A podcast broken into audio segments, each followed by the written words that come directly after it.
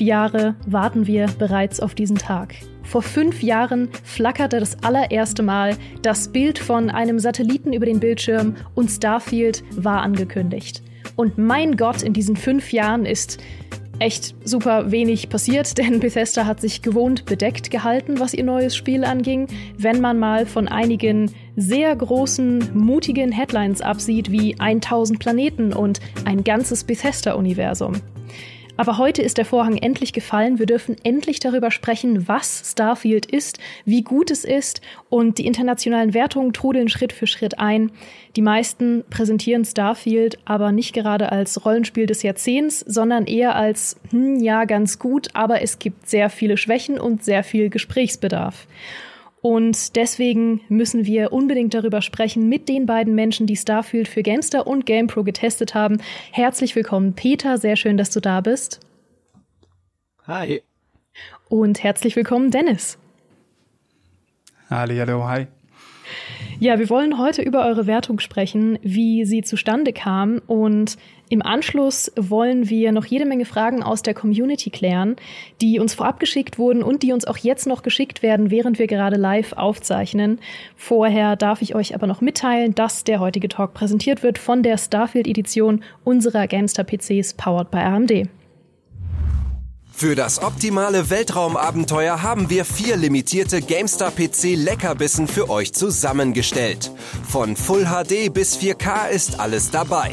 Sagt Ruckeln Adieu und erobert das Weltall mit maximaler Grafik dank der performanten Radeon-Grafikkarten und Ryzen-CPUs.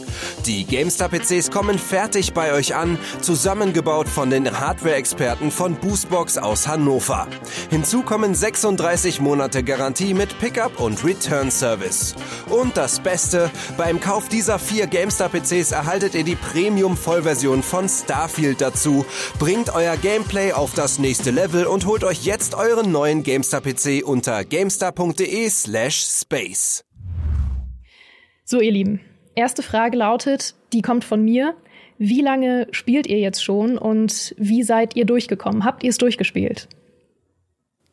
Also ja, definitiv durchgespielt. Die Frage ist ja bei Starfield immer, was heißt da durchgespielt? Mhm. Also bei mir ist es so, ich bin jetzt glaube ich 60, 65 Stunden im Spiel drinne. Ähm, ja, Hauptstory durchgespielt. Die wichtigsten äh, Quests, denke ich mal, durchgespielt, hoffe ich mal durchgespielt. Ähm, also ich war schon sehr lange im Weltall bislang. Peter, wie sieht's bei dir aus? Äh, ja, ich habe auch so, naja, ich glaube inzwischen sind es jetzt ungefähr 80 Stunden gemacht. Mhm. Äh, habe das, habe die Hauptkampagne abgeschlossen, habe alle Fraktionsquests gemacht, also die großen, habe eine Menge Nebenquests gemacht, aber bei weitem nicht alle, weil das Spiel ist wirklich absurd riesig, es gibt mhm. so viel. Ich habe bestimmt noch 50 Prozent verpasst, so gefühlt. Äh, mir, mir, Leute sagen mir noch, hey, hast du das gesehen? Ich so, nö. äh, aber äh, ja, jemand hat es auch 140 Stunden gespielt, äh, mit dem ich mich unterhalten habe und ähm, der hat auch noch nicht alles gesehen, so gefühlt. Also es ist, es ist riesengroß. Mhm. Und welche Wertungen habt ihr jeweils gegeben? Und vielleicht noch so ein kurzes Fazit von euch, bevor wir ganz tief einsteigen. Peter, wie sah es bei Gamester aus? Ja, bei der Gamester haben wir am Ende sind wir gelandet bei einer 83, äh, mhm. äh, von dem wir aber nochmal zwei Punkte abziehen wegen ein paar Glitches und Bugs. Und das Fazit war für mich eigentlich, Starfield schafft nicht das, was es machen wollte. Es wollte eine neue Stufe in dieser Art Bethesda Open Worlds äh, bieten und alles aber, was mit Erkundung, mit Weltraum, mit Raumschiff zu tun hat, finde ich, hat, hat er schafft das halt nicht, was man sich erträumt hat, was man vielleicht auch wo wollte. Äh, und gleichzeitig gibt es ein paar Punkte, wo durch diese wir müssen tausend Planeten haben, Maxime, eben auch die klassischen Befesterstärken ein bisschen aufgeweicht worden sind und äh, deshalb sehe ich es halt auch schwächer als ein Fallout 4 zum Beispiel. Mhm. Dennis, wie sieht's bei GamePro aus? Ähnlich. Also bei mir steht eine 82 drunter und äh, ja, Fazit ist so ein bisschen, es ist kein neues Skyrim, kein neues Fallout 3, was für mich wirklich so die beiden besten Spiele waren von Bethesda, von den RPGs. Oblivion, ja, kann man noch dazu zählen. Dankeschön. Ähm, ich weiß, das sagst du nur, um dich einzuschleimen. Vielleicht. Und ja, also das Ding ist, daran kommt es nicht, weil es einfach so ein paar Sachen einfach nicht so gut macht. Gerade so dieser Erkundungsaspekt, der mir einfach ein bisschen abhanden gekommen ist. Ähm, aber ansonsten bin ich mir recht sicher, dass Leute, die Bethesda-RPGs mögen und das ist ganz wichtig, die viel Zeit in diese Spiele reinstecken, wirklich mal so 20, 30, 40, 50 Stunden spielen. Das Spiel wächst mit der Zeit. Und ich glaube, die werden auch mit Starfield viel bis sehr, sehr viel Spaß haben, ja. Mhm. Nun ist ja so ein Wertungsprozess gar nicht mal so leicht. Es wird ja auch immer noch viel darüber gesprochen, was solche Wertungen eigentlich bedeuten, wie gut man Spiele überhaupt bewerten kann und ob jetzt eine 70 direkt ein Todesurteil für irgendein Spiel ist. Wir haben jetzt auch festgestellt, dass sich die Wertungen für Starfield gerade schon noch ein bisschen unterscheiden, aber sie pendeln sich so ein im 70er, 80er Bereich im Moment.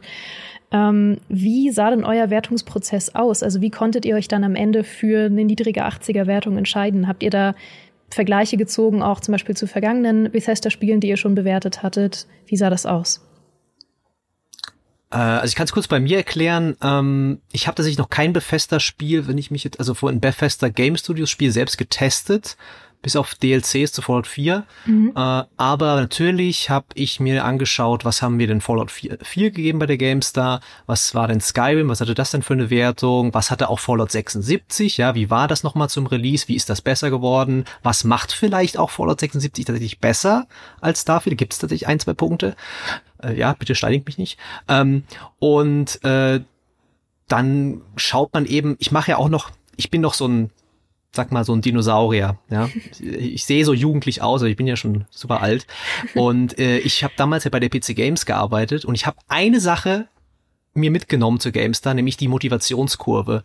Das ist einfach, wo ich mir aufschreibe, okay, ich habe jetzt eine halbe Stunde gespielt, von eins bis zehn, was war das so? War das eine sieben? War das eine sechs? War das eine neun?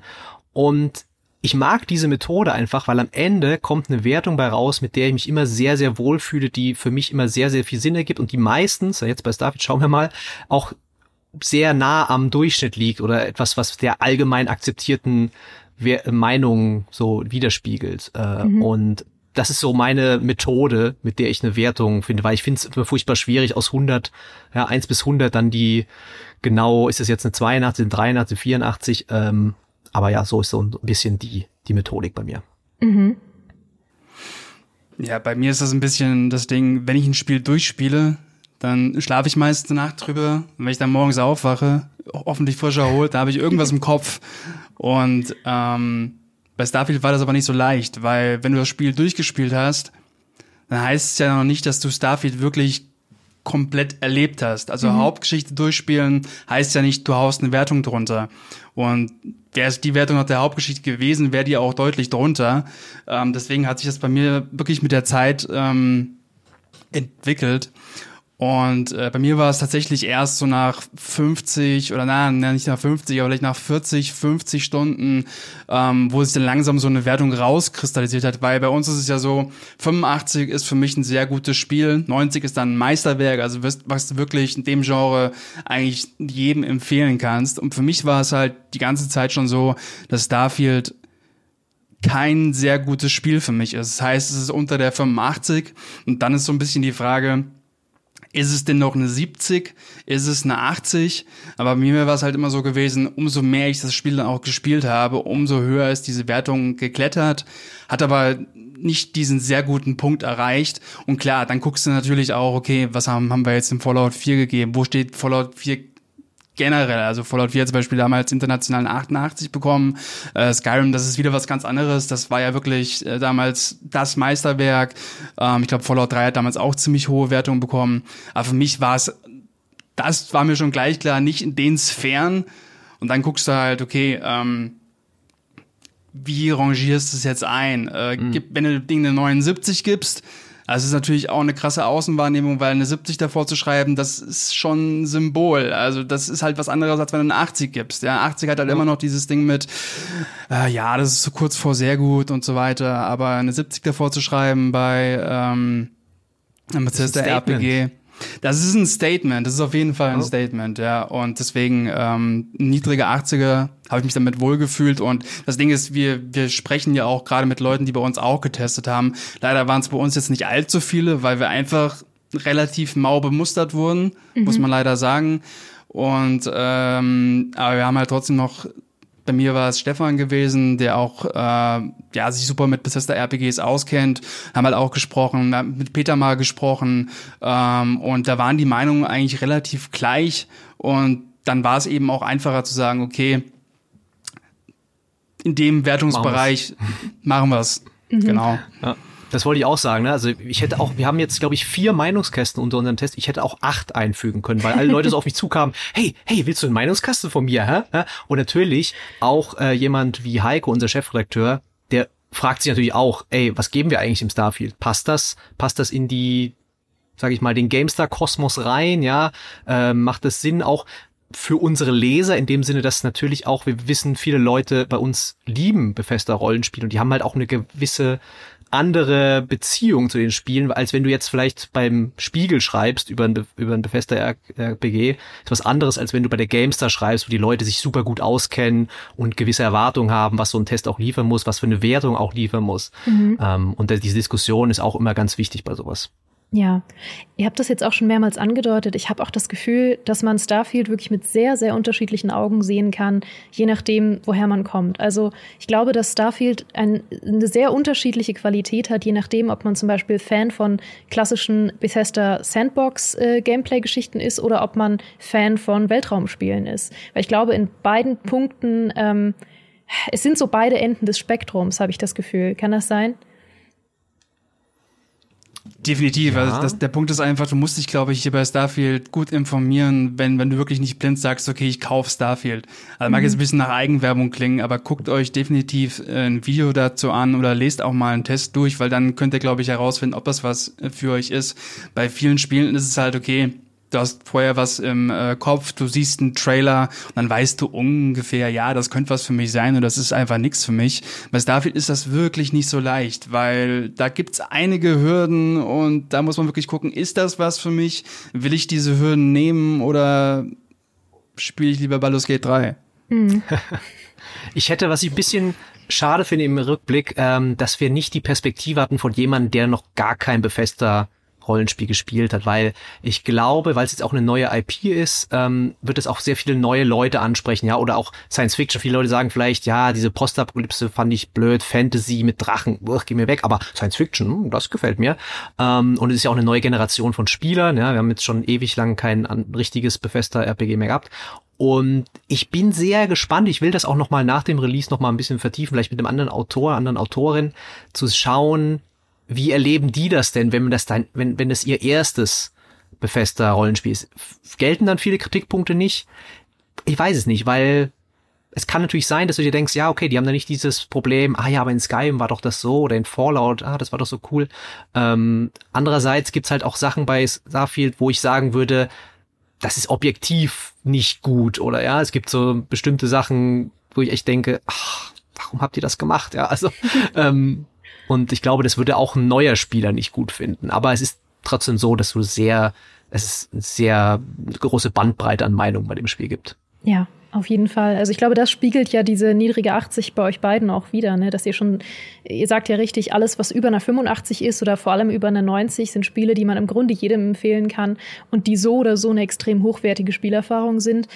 Bei Starfield glaube ich, dass du das durchaus Leuten empfehlen kannst, aber nur, wenn sie eine sehr bestimmte Erwartungshaltung haben und über sehr bestimmte Sachen hinweg sehen können. Und deswegen ist es mhm. gar nicht, gar nicht so leicht. Also, und das versuchen wir ja heute aufzudröseln. Aber vorher vielleicht noch die Frage, was waren denn eure größten Kritikpunkte? Du hast gerade schon angedeutet, Peter, dass es viele Sachen gab, bei denen du gar nicht nachvollziehen konntest, dass sie so entschieden wurden. Ja, also das sind zwei jetzt Sachen. Die Sache, wo ich nicht nachvollziehen kann, das ist eine schöne Anekdote. Äh, es gibt im Spiel so Tempel, wo man hingehen muss, um, also hingehen kann, sage ich lieber, um besondere Kräfte zu bekommen. Was das für Kräfte sind, das will Befester nicht, dass ich das jetzt sage, äh, weil das ist, äh, das darf man erst nach Release sagen, so richtig. Äh, es war eine Stipulation in diesem Embargo. Aber ihr wisst vielleicht, wovon ich rede, wenn ihr die Trailer gesehen habt. Und auf jeden Fall, wenn man zu diesen Tempeln geht, da gehst du dahin du, du holst dir eine Quest ab, jemand schreibt dir das in ein Tagebuch, du gehst nach zwei Sekunden wieder weg von diesem Questgeber, du drückst auf dein Tagebuch, du legst einen Kurs an, du fliegst dahin mit drei Tasten, siehst drei Zwischensequenzen, landest auf diesem Planeten, guckst kurz, wo der Tempel ist, gehst da hin, was ewig lange dauert, weil du zu Fuß laufen kannst nur. Ähm, dann in diesem Tempel machst du eine Sache, die immer wieder das gleiche ist. Mhm. Wirklich, jedes Mal, und das sind über 20, glaube ich, ähm, das keinen Anspruch hat und am Ende kriegst du diese Kraft und dann taucht vielleicht noch ein Gegner auf danach. Ein Gegner. Ähm, und das war's. Das war der große Moment, dieser erhabende Moment, der auch sehr schön inszeniert ist mit Musik. Du kriegst eine neue Kraft. Du bist, wow, du bist so mächtig. Das ist eine tolle Story im Moment eigentlich. Aber es ist so langweilig und belanglos und uninteressant gemacht, dass du dir denkst, wenn du dann nach zehn Stück gemacht hast, ja, ah oh, nee, noch ein Tempel. Nee, nee, danke. Da hätte man Rätsel einbauen können, da hätte man was zur Story erzählen können. Charaktertreffen, ja, mehr Infos über diese ganze, ich sag nicht Alien-Mechanik, aber dieses Mysterium im Sinne, im, im, im Zentrum der Story. Und dann fliegst du hier in dieser Schwerelosigkeit rum und berührst fünf Punkte, damit die Musik äh, zu einem Crescendo wächst und dieser dieses Ding da zu einem Kreis wird und du die Kraft bekommst. Und es ist jedes Mal das gleiche Copy and Paste. Das ist wirklich, also das ist das Schlimmste an Starfield. Muss ich echt so sagen. Das Allerschlimmste. Mhm. Vor allem das große Problem ist einfach, in anderen Spielen würdest du da irgendwie durch Rätseltempel gehen oder willst irgendeine große Herausforderung meistern und freust dich dann, dass, dass du es gepackt hast und kriegst halt was richtig Cooles dafür. Und hier ist es halt wirklich, fünf Minuten laufen, dieses Fliege, äh, ich weiß gar nicht, kann man das Rätsel nennen, also diese Flie Fliege-Herausforderung äh, machen und dann spawnst du wieder vor diesem Bereich, tötest exakt einen Gegner und dann hast du diese Macht und denkst dir nur so, was ja. ist gerade hier passiert. Also das ist wirklich, ob, also da kann man wirklich sagen, also Tests sind ja wirklich subjektiv. Ich bin ein großer Verfechter davon zu sagen, Tests sind sehr, sehr subjektiv, aber das ist wirklich objektiv einfach mega, mega schlecht. Und ähm, da, ich weiß auch nicht, was, was da passiert ist, weil das hätte eigentlich so mit einer der coolsten Momente im Spiel sein können. Also ich weiß nicht, ob da irgendwie Ressourcen irgendwie nicht vorhanden waren dafür. I don't know, aber das ist wirklich so ein Punkt bin ich vollkommen bei Peter, das war ganz, ganz mies. Mhm. Ja. Gibt es denn auf der anderen ähm, Seite, ja bitte? Achso, sorry, ich hatte noch die, die Kritikpunkte, weil wir, das war ja nur die, die Anekdote, Entschuldigung. was ich noch die, die, die großen Kritikpunkte war, ist halt ja. einfach, dass das Spiel viel zu zerstückelt ist. Es hat dieses große Universum, aber ich habe es schon angedeutet, du bist eigentlich nur mit der Schnellreise unterwegs und du ja. musst diese Schnellreise benutzen, du musst sie benutzen. Gibt es keinen kein so, ach nee, ich, ich fliege da zu dem Planeten, sechs Stunden, ach, das, das juckt mich nicht, ich, ich genieße die Aussicht wie bei Star Citizen. Du musst die Schnellreise benutzen. Mhm. Ähm, und dadurch wirkt es halt nicht mehr wie eine, eine Spielwelt, sondern wie verschiedene Levels, die du halt abgekapselt mit Zwischensequenzen besuchst. Und dadurch geht für mich viel, viel, viel von diesem, ach, guck mal da drüben, ach, da ist ja was, da, da ist ja was, da gehe ich doch mal hin, da ist so ein Haus, ach cool, da ist eine Quest, oh, super das gibt's bei Starfield nicht in dem Sinne. Mhm. Also gar, es gibt's ein bisschen. Ja, im Weltraum triffst du mal jemanden und dann kommt eine coole Quest. Dennis, du hast da mehr von diesen Sachen äh, gesehen, auch als ich. Aber, nee, das ist so schade. Also diese, alles, was mit diesem Universum zu tun hat, finde ich eine große Enttäuschung. Ja, das ging mir auch so. Ich muss sagen, ich bin wirklich jetzt äh, nicht so ein großer Weltraumspiel-Fan wie manch andere, wie du zum Beispiel, Peter, als äh, Experte in dem Thema oder auch Micha. Und selbst ich als Nicht-Fan war enttäuscht von dem Weltraumaspekt. Also selbst ich hätte mir mehr erhofft, obwohl mein Fokus ganz klar auf den alten Bethesda und Rollenspielstärken gelegen hat. Aber ich war wirklich negativ überrascht davon, dass Starfield eigentlich auch nur noch mit Fantasie überhaupt eine Open World ist. Also das ganze Spiel kann man nur noch mit Diskussionsbedarf überhaupt als Open World bezeichnen, weil so viel untereinander zerstückelt ist. Nicht nur die Planeten untereinander zerstückelt sind, sondern auch die Art, wie man sich teilweise durch die Städte bewegt, ähm, weil man ja dann da auch verschiedene Ebenen hat, die nicht unbedingt sofort organisch zugänglich sind, sondern dann irgendwie über eine Bahn oder wieder einen Fahrstuhl oder sonstige ähm, Unterbrechungen. Also es ist ähm, auf jeden Fall anders, als man es kennt.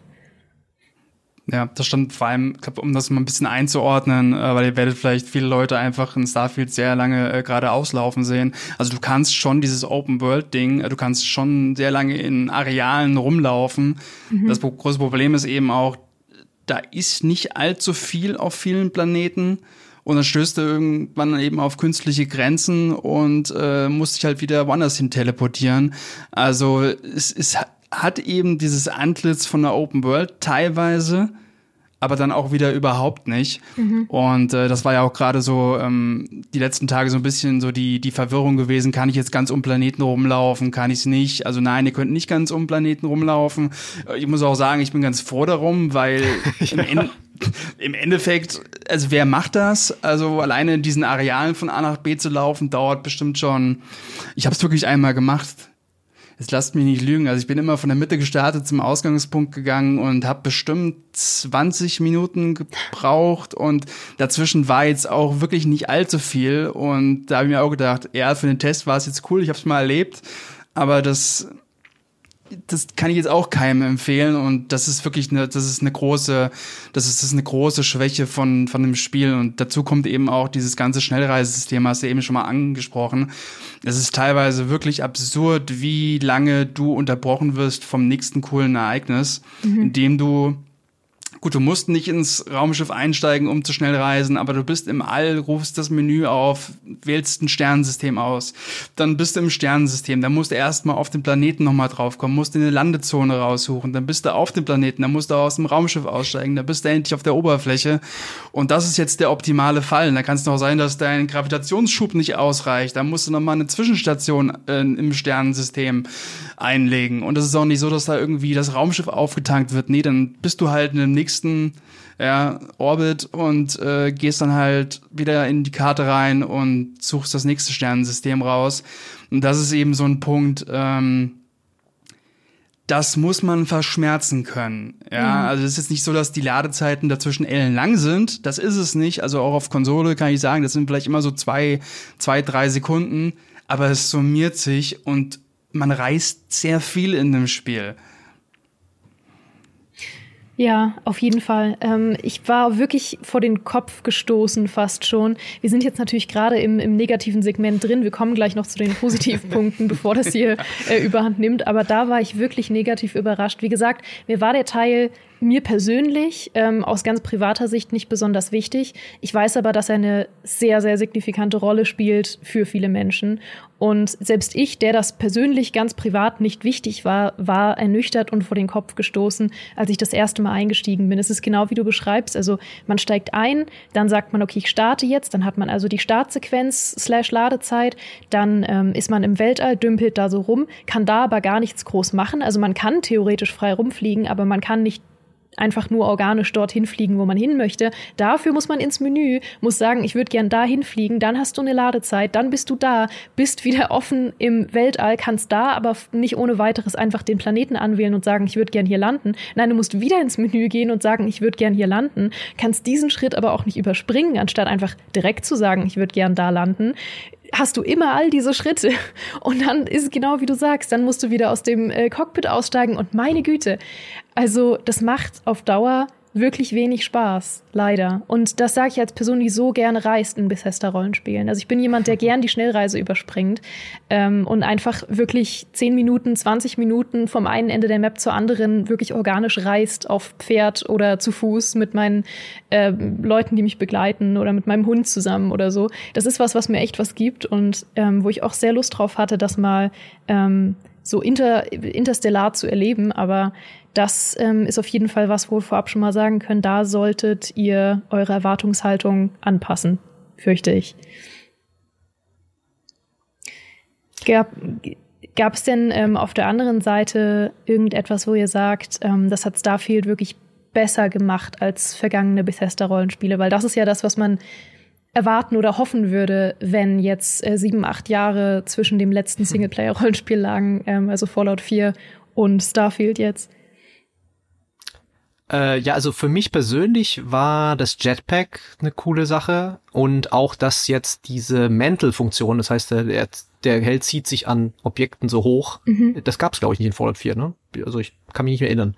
Ähm, und das ist was, was erst denkst, na ja, was bringt das? Aber du merkst auch in Kämpfen, in späteren Kämpfen, dass das Leveldesign schon darauf ausgelegt ist und du, natürlich gab es auch ein Jetpack in Fallout 4, ich weiß das, aber ähm, da war es halt so, ja, wenn du in deinem mit deinem Anzug da halt rumfliegst, okay, kannst du das mal kurz machen. Aber hier ist es so, dass du das Jetpack halt immer benutzt. Dass du viel mehr Freiheiten, finde ich, hast bei der Erkundung der, auch bei, wenn du einfach kürzere Wege gehen willst, ja, wenn du sagst, ich will jetzt nicht darum die Straße gehen, sondern ich will einfach da drüber springen über so ein Haus. Äh, das finde ich super. Du kannst in Kämpfen viel freier agieren, du kannst hinter Gegner dich äh, manövrieren, du kannst sie von oben angreifen, du kannst irgendwo runterspringen und kurz vorher Schub machen, damit du nicht stirbst. Ähm, also das finde ich richtig cool. Allgemein, die Kämpfe haben mir besser gefallen. Da gibt's auch unterschiedliche Meinungen. Äh, aber ich fand die Waffen sehr cool gemacht. Äh, ich fand das Trefferfeedback sagen wir mal, besser als in vorigen Spielen. Gerade wenn ähm, die Leute, also kurz bevor sie dann quasi zu Boden gehen, du merkst halt, dass sie dann halt so taumeln, ja, und einer fliegt mal in die Luft, weil du seinen Jetpack getroffen hast. Ähm, das hat mir eigentlich immer Spaß gemacht, die Kämpfe. Also, naja, sagen wir immer nach sagen wir, fünf Stunden oder so. Der Anfang ist ein bisschen zäh, weil du nicht so coole Waffen hast, aber wenn du später dann halt alle möglichen Sachen da kriegst, äh, die immer mächtiger werden, und dann halt auch diese Kräfte, die ich ja, wie gesagt, da darf ich ja nicht drüber sagen, oh mein Gott, ähm, dann macht das Laune. Mhm. Dennis, was waren deine ja, Favoriten? Also ich würde einfach erstmal den offensichtlichen Take bringen, äh, was ihr vielleicht auch im Video sieht. Also Starfield sieht sehr, sehr gut aus.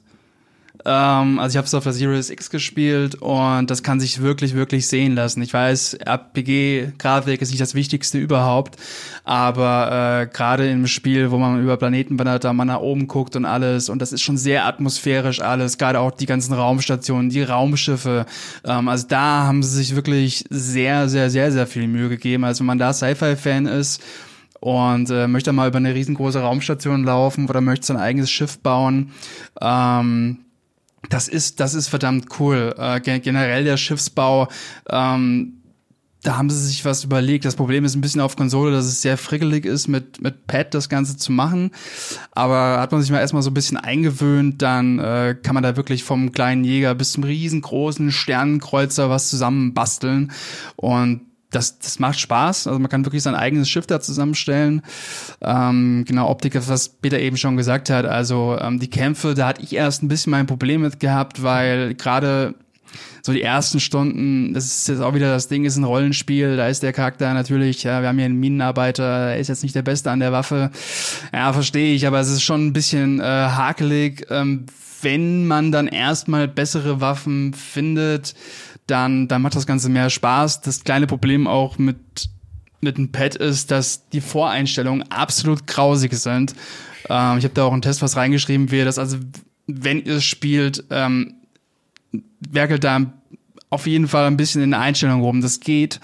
Ähm, dann, dann machen die Kämpfe auch mit mehr Skills, machen mehr Spaß. Ähm, das Beste am Spiel sind sie definitiv nicht, auch nicht wegen, wegen der KI die jetzt, sagen wir mal, mittelprächtig ist, um es jetzt nicht ganz schlecht zu machen.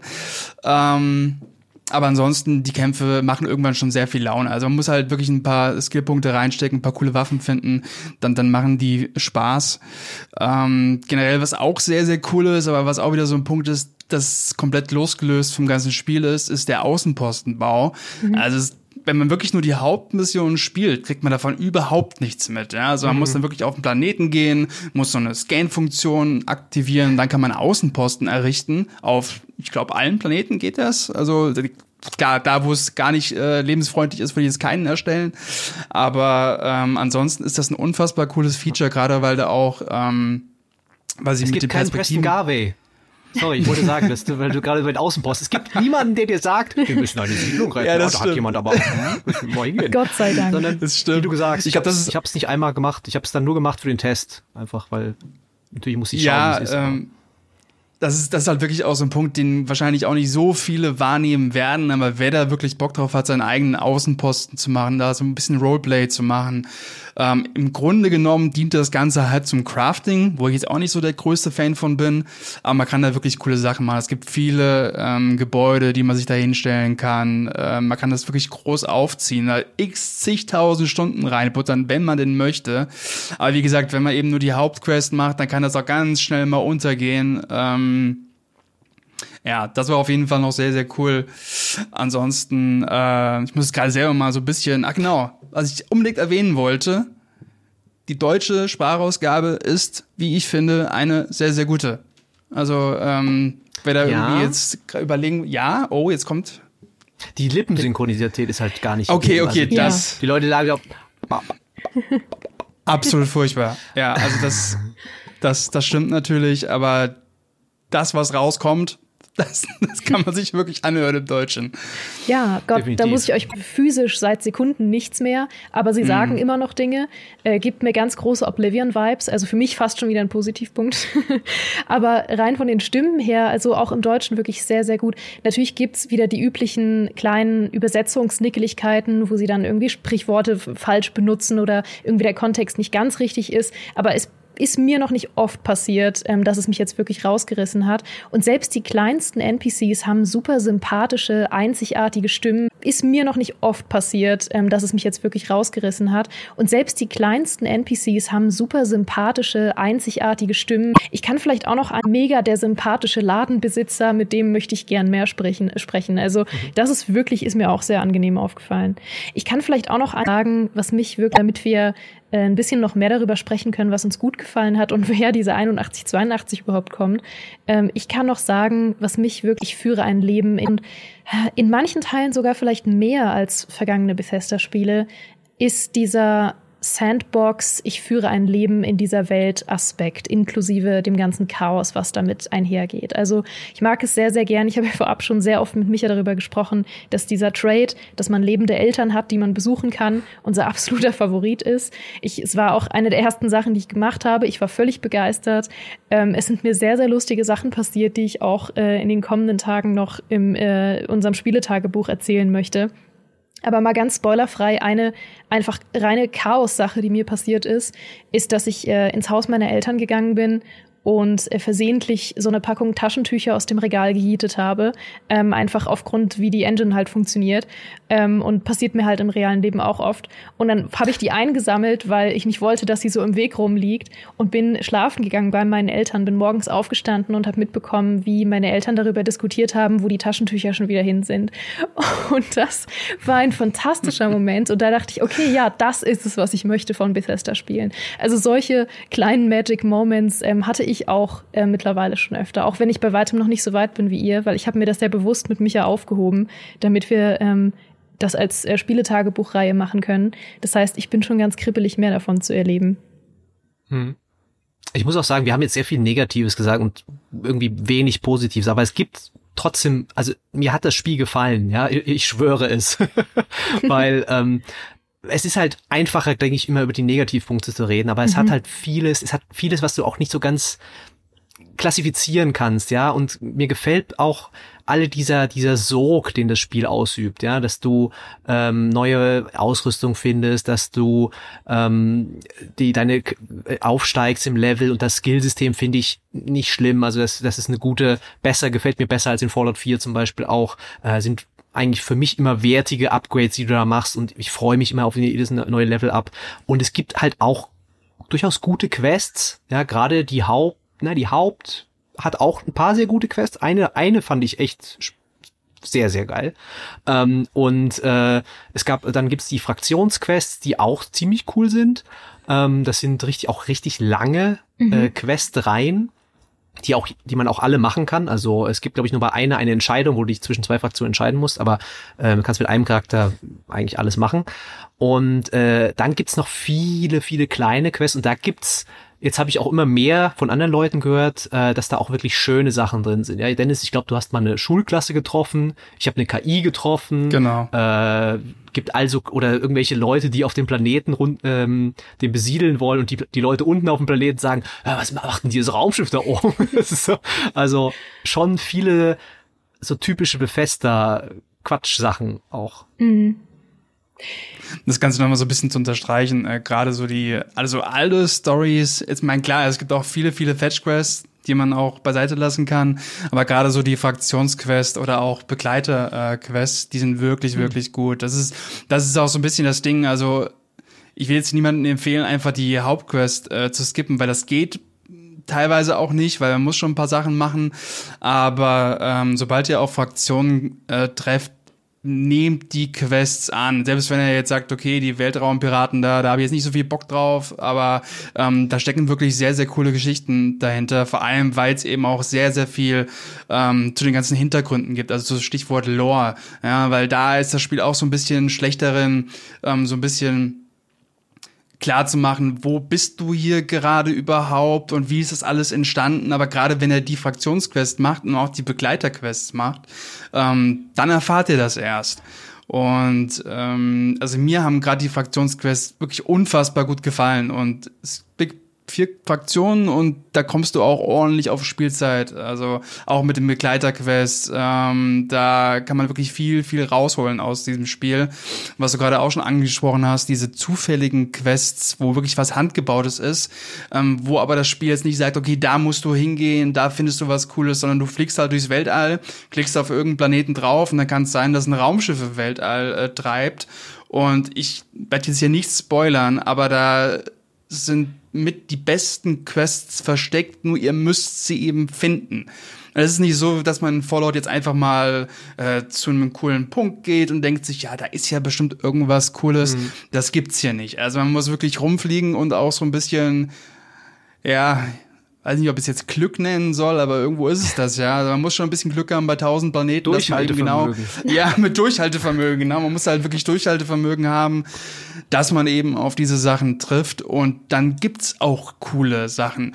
Aber ich kann mir schon vorstellen, wie jemand in dieses Spiel reingeht und äh, sagen wir mal, die ersten, die ersten 30 Minuten, da ist noch hier die Optik schick und äh, es ist ganz nett, es ist aber nicht ist auch der Opener von Fallout 3 oder der Opener von einem Skyrim, wo es sehr, sehr viel passiert. Der Einstieg ist wirklich recht tröge und man, man macht recht oft das Gleiche. Und da kann ich schon richtig sehen, wie jemand die Hauptquest macht und das irgendwie nicht sieht, wirklich die Fraktionen vielleicht auch nicht findet oder ähm, auch nicht das Weltall erkundet. Und dann gehen diese Sachen wirklich komplett unter. Und das ist wirklich sehr, sehr schade, weil da hat es mir auch so ein bisschen gefehlt, dass Bethesda einem so ein bisschen den Wink gibt. Genauso wie mit den Außenposten oder auch mit dem Schiffbau. Es gibt keine einzige Mission, die mal sagt, ey, du kannst mit deinem Schiff richtig coole Sachen machen. Oder ey, da, es gibt Außenposten, die kannst du so und so nutzen. Das musst du dir alles irgendwo selbst beibringen. Und mhm. äh, das ist das, das, was du eben schon mal angesprochen hast, dieses, dieses Zerstückelte von, von diesem Spiel, als ob wirklich, da saßen zehn Leute dran, da saßen zehn Leute dran und äh, die haben sich irgendwie nicht ausgetauscht. Und das ist, das ist ein bisschen schade. Aber ähm, ja, es gibt durchaus sehr, sehr coole Stories in dem Spiel und die haben es bei mir eben auch dann äh, rausgerissen. Also da habe ich da wirklich gesagt, ey, damit kann man richtig viel Spaß haben. Und deswegen ist es eben auch, weil wir gerade eben auch viel kritisiert haben. Und das zieht sich auch durch meinen Test durch. Da ist unfassbar viel Kritik drin, aber mhm. eben auch unfassbar viel Lob wieder äh, bei solchen Sachen. Und das Skillsystem hast du ja eben schon mal angesprochen. Das will ich gerade nochmal hervorheben, weil das fand ich wirklich ganz, ganz fantastisch. Also, mein klar macht man da zunächst erstmal viel Basissachen wie Traglast erhöhen, weil das Inventar ist immer voll. Also falls ich das früher schon gestellt habe, das Inventar ist hier wieder voll. Ein paar Sachen wiegen aber dafür nichts. Und äh, wenn man ein paar Punkte reinhaut, dann ähm, dann gibt sich das, die ganzen Begleiter, da kann man auch seine Sachen abladen, im Schiff kann man ein bisschen was bunkern, da passt das. Ähm, aber das Skillsystem ist wirklich ein sehr, sehr gutes, gerade wenn man auch mal auf die unteren Ebenen drauf kommt, das motiviert. Und ähm, was auch cool ist, das habe ich jetzt aber nur gehört und nicht, äh, kann, kann ich nicht verifizieren. Man kann, es gibt kein Level Cap. Ähm, genau. Also man kann wirklich so viel wie man mag, da reinbuttern. Und mhm. ähm, also wenn man gerade sagt, das Schiff, da habe ich jetzt noch gar nichts rein, reingesteckt, kann man das später immer noch machen und man kommt auch, ja. wenn man will, relativ gut ein paar Punkte voran. Es ist nicht so, dass man nach 20 Stunden irgendwie auf Level 80 oder 90 ist, überhaupt nicht. Also da ist es schon recht gemächlich, aber wenn man wirklich will und sagt, hier, da brauche ich nur fünf Punkte, dann ist das jetzt kein Problem. Mhm. Mhm. Was mir auch noch aufgefallen ist, dass sie, wer jetzt ein bisschen Angst hatte nach Fallout 4, dass das jetzt noch mehr Shooter geworden ist. Es ist viel Shooter, aber ich finde, sie haben sich echt Mühe gegeben, das ein bisschen mehr Rollenspiel zu machen mit so Sachen wie in Dialogen, wenn deine Trades benutzt, deine Fähigkeiten, die du gelernt hast, kannst du sagen, hey, ich bin, hab doch Medizin studiert, ich kann doch sagen, hier, aber das ist doch nicht richtig. Du hast doch da zu viel, was weiß ich, Cortison benutzt.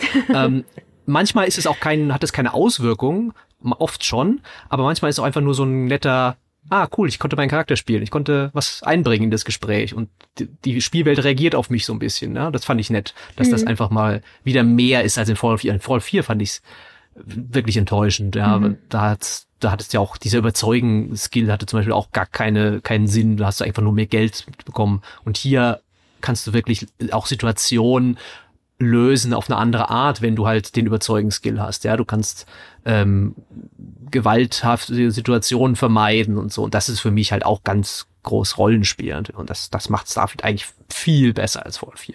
Ja, das stimmt. Wir sind tatsächlich schon auf super viele Fragen auch eingegangen, ähm, die uns geschickt wurden. Aber ich würde jetzt einfach mal einsteigen mit den ganzen Fragen, die wir aus der Community bekommen haben. Sowohl äh, vor diesem Talk als auch gerade während dieses Talks, während wir ihn live aufzeichnen. Und ich versuche das Ganze mal so ein bisschen in Kategorien zu unterteilen. Schauen wir mal, ob ich das hinkriege.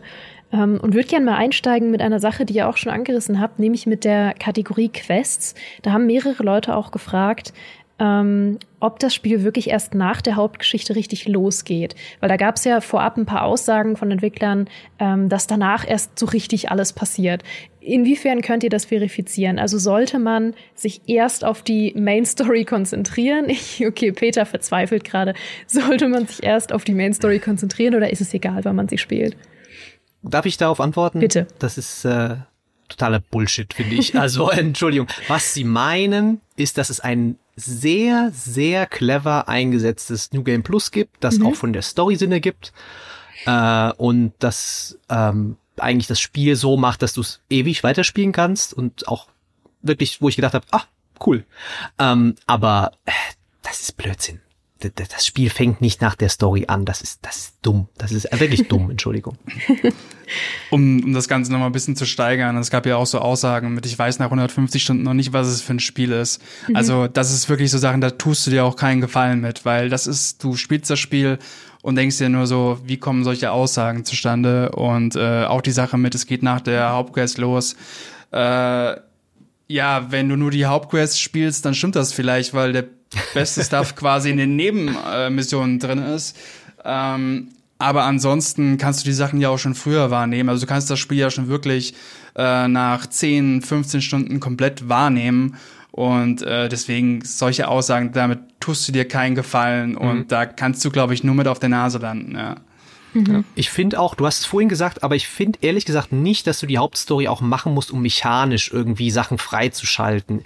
Ich hatte so das Gefühl, okay, vielleicht die erste Mission oder so, aber ähm, so mit dem Outpost, das konnte ich quasi auch sofort fast machen. Also natürlich gibt's die ersten 15 Minuten oder so, wo halt das geskriptet ist, aber sobald du auf der in der ersten Stadt bist und das erste Mal diese Constellation-Truppe getroffen hast, also ich hatte das Gefühl, dass dann eigentlich alles offen steht dir. Weiß nicht. Jein, also das Ding ist so ein bisschen, also die, die Großstädte musst du auf jeden Fall erstmal so ein bisschen, glaub, während der Hauptstory bekommst du die erst ähm, freigeschaltet, hm. also weißt, wo sie wirklich sind. Das dauert zwar jetzt nicht Ewigkeiten. Mit den Außenposten ist, glaube ich, eher das Ding, dass du erstmal ein paar Materialien brauchst, um überhaupt was zu machen. Ähm, deswegen, ähm, also weil man braucht, man muss schon sehr viel craften, gerade für die Außenposten-Sachen, um hier mal äh, neues, neues Forschungslabor zu machen oder einen Landeplatz zu machen und sonst was. Das stimmt. Da muss man schon die Planeten erkunden und deswegen ist das eigentlich eher so eine Sache, klar, die kannst du immer machen, aber wenn du halt während der Hauptquest oder auch wenn du Fraktionsquest äh, machst, dann bekommst du eben auch viele Sachen, wenn du dich eben umschaust. Wenn du es nicht tust, dann natürlich nicht. Aber deswegen wäre das für mich jetzt eher was, wo man einen guten Einstieg hat, wenn man eben, naja, die Hauptquest zumindest bis zum gewissen Punkt gespielt hat, ein paar Nebenmissionen gemacht hat und dann nicht irgendwie einen Außenposten errichtet und sieht, ja, okay, den Schul kann ich jetzt nicht craften, weil da brauche ich wieder die Materialien, die ich aber erst vielleicht auf späteren Planeten während der Hauptquest finde. Also ist kein, ist, ist nicht verpflichtend, aber so ist, war das Gefühl ein bisschen. Mhm. Mhm. Da gehe ich mit auf jeden Fall, ja. Das heißt, weil das war auch ähm, eine Frage, die wir sehr oft bekommen haben, ähm, diese ganzen, wir haben ja schon viel darüber spekuliert vorher, diese ganzen Mechaniken wie Themen, dann Begleiter mitten, ähm, Sachen irgendwie abbauen, äh, die Sachen irgendwie aufleveln, dann an der Stelle wieder ein komplett anderes System, dann Begleiter mitnehmen, dann äh, Schiffe selber bauen oder umbauen und so. Ist irgendwas davon wirklich verpflichtend im Rahmen der Haupthandlung oder kann man theoretisch komplett sein eigenes Ding machen? Äh, du musst im Rahmen der Haupthandlung natürlich ab und zu Begleiter mitnehmen. Die werden dir teilweise vorgeschrieben für eine bestimmte Quest. Mhm. Das, das auf jeden Fall. Du musst kein, niemals in den Editor gehen, weder einen Außenposten bauen noch ein Schiff. Ich habe das Spiel durchgespielt und habe dann erst das gemacht. Also das geht wunderbar. Äh, was gibt's noch für Systeme? Ähm, ja, Crafting, Housing. Äh, ah, Crafting ja. brauchst du auch nicht machen. Mhm. Housing kann, kannst du, brauchst du nicht machen. Äh, ich habe immer noch ein leeres Apartment, das ich nicht eingerichtet habe. Das habe ich geschenkt bekommen. Ähm, das ist alles, also für mich war das komplett optional. Wer nur Story will, der kann das alles ignorieren. Mhm. Dann gibt's noch eine Frage aus der Community, nämlich ob es möglich sein wird, theoretisch alle Fraktionen in einem Playthrough durchzuspielen oder ob man sich da entscheiden muss. Ja, ich hatte es, glaube ich, vorhin schon gesagt. Äh, Dennis, korrigiere mich gerne, aber ich denke, man kann alle spielen. Es gibt mhm. nur eine, wo du am Ende eine Entscheidung treffen musst, ob du den einen hilfst oder den anderen. Ähm, also ich rede jetzt, ich, das kann ich spoilern, es geht um die Piraten. Ähm, da hast du eine Entscheidung, soweit ich das weiß. Die anderen kannst du, du kannst ein Ranger werden, das für so ein bisschen Cowboy-mäßig und gleichzeitig aber auch bei der Vanguard für die Kolonien äh, quasi wie in Mass Effect ein, wie heißen die? Nicht Ranger, ähm, Reaper wollte ich schon sagen. Äh, Sentinel? Nein. Wie heißt denn die in, in Mass Effect? Wie heißt denn Shepard? Was ist er denn? Boah, egal. So ein Typ halt. Dennis versucht nicht mal zu helfen. Nee, ich, mir fällt ich bin mit Namen teilweise auch echt nicht so gut. Ich versuche das gar nicht, deswegen. Äh. Hat bestimmt jetzt jemand schon im Chat gepostet, keine Ahnung. Spectre. Gar, danke. Spectre. Okay, ähm, ihr habt das New Game Plus jetzt auch schon angerissen. Das ist natürlich äh, gefährliches Territorium, was Spoiler angeht. Aber was könnt ihr mhm. denn rein mechanisch verraten über das New Game Plus, ähm, ohne jetzt zu spoilern? Also was erwartet einen da rein mechanisch? Also rein mechanisch erwartet dich, dass du, jetzt muss ich wirklich ganz, ganz, ganz, ganz vorsichtig sein. Mhm. Also behältst natürlich deine Skillpunkte, du verlierst dein Inventar. Jetzt wird's wirklich schon. Du hast dein Raumschiff. Dein Raumschiff du hast dein Raumschiff. Du? Ja, du hast dein Raumschiff noch. Okay, gut, dann, dann sind wir lieber vorsichtig. Aber ihr würdet sagen, ja. es, es ist ein, ihr habt es schon angedeutet, clever gemacht und es ist clever gemacht, ja. Ich kann, ich kann eine Sache noch verraten, da, da bewege ich mich jetzt aber schon am Rande des NDAs, äh, dass es die Story, da gibt es neue Dialoge, sagen wir so. Ah ja, okay, gut. Ich finde, das, mhm. das habt ihr gut geregelt. Ich fühle mich nicht gespoilert, aber angeteased. Sehr gut. Dann gucke ich mal, was ich hier noch in der Kategorie Quests ähm, an euch weitertragen kann. Oh ja, die Begleiter-Quests, da wurde viel nachgefragt, ähm, wie gut die Begleiter geschrieben sind und ob ihre Quests besonders erinnerungswürdig sind. Äh, wen hast du benutzt, Dennis? Äh, ich, hab, ich bin meistens mit Andrea rumgelaufen. ich auch. Nein! Okay, aber äh, also Andrea ähm, ist also gut geschrieben. Ja, also du kannst auch mit mehreren rumlaufen. Also ähm, es gibt, glaube ich, also auch mal um das Thema Romanzen so ein bisschen aufzugreifen. Also ich habe vier Stück gefunden, äh, zwei Männer, zwei Frauen. Kannst du mit jedem beliebigen Helden kannst du da romanzen. Ähm, die sind alle, also wirklich die, die Hauptbegleiter, die du hast, auch deren Geschichten, äh, die sind alle Minimum gut. Ja, die Romanzen selber also, wenn er jetzt ich muss halt schon wieder den Vergleich nehmen, also wenn er jetzt gerade vom Baldur's Gate irgendwie rüberkommt und äh, wo du quasi jedes Eichhörnchen romanzen kannst, dann ist das hier nicht so und es ist auch nicht ansatzweise so äh, vielschichtig, tiefgründig, sonst was. Alter, ähm, diese Flirtversuche von, von der Heldin oder dem Helden, die sind so schlimm. Da sagt dir, kannst du dann sowas sagen wie, oh, so einen schönen Mann würde ich auch gern mal küssen. Okay. also es, es, es ist wirklich so cheesy, teilweise, also teilweise wirklich cheesy, äh, irgendwie Anmachsprüche so, hey, schön, haben wir uns schon mal gesehen? Mhm. Ja, es ist auch ein bisschen brüde insgesamt und alles. Also es geht, sagen wir mal so, es, es geht über Skyrim oder ein Fallout hinaus, aber es ist jetzt nichts, was man nicht schon mal besser gesehen hat, sagen wir es mal so. Ja, was mir gut gefallen hat, ist, dass das, was du sagst, ne, es hört nicht, es gipfelt nicht im Sex, ja, mhm. oh, jetzt ist eine Sex, oh, jetzt ist alles vorbei, mhm. sondern es geht dann noch ein bisschen weiter, du hast, kannst dann dich auch committen, du kannst sagen, okay, ich möchte nur mit dir zusammen sein, auch mehr oder weniger eine Heirat kannst du dann, ich möchte, möchte dich heiraten und dann gibt's auch noch so eine Art Belohnung, sage ich mal, oder eine, irgendwas. Ne, bei bei Andrea war es ganz lustig. Also, das will ich auch nicht spoilern, aber sie gibt dir dann einen Gegenstand, wo ich lachen musste, weil es war war süß. Mhm. Ja, ich glaube auch, es hängt auch da wieder stark von der Erwartungshaltung ab. Also ich habe ähm, eine sehr geringe Erwartungshaltung, was Bethesda-Romanzen angeht. Und ich glaube, also auch äh, Bethesda-Begleiter.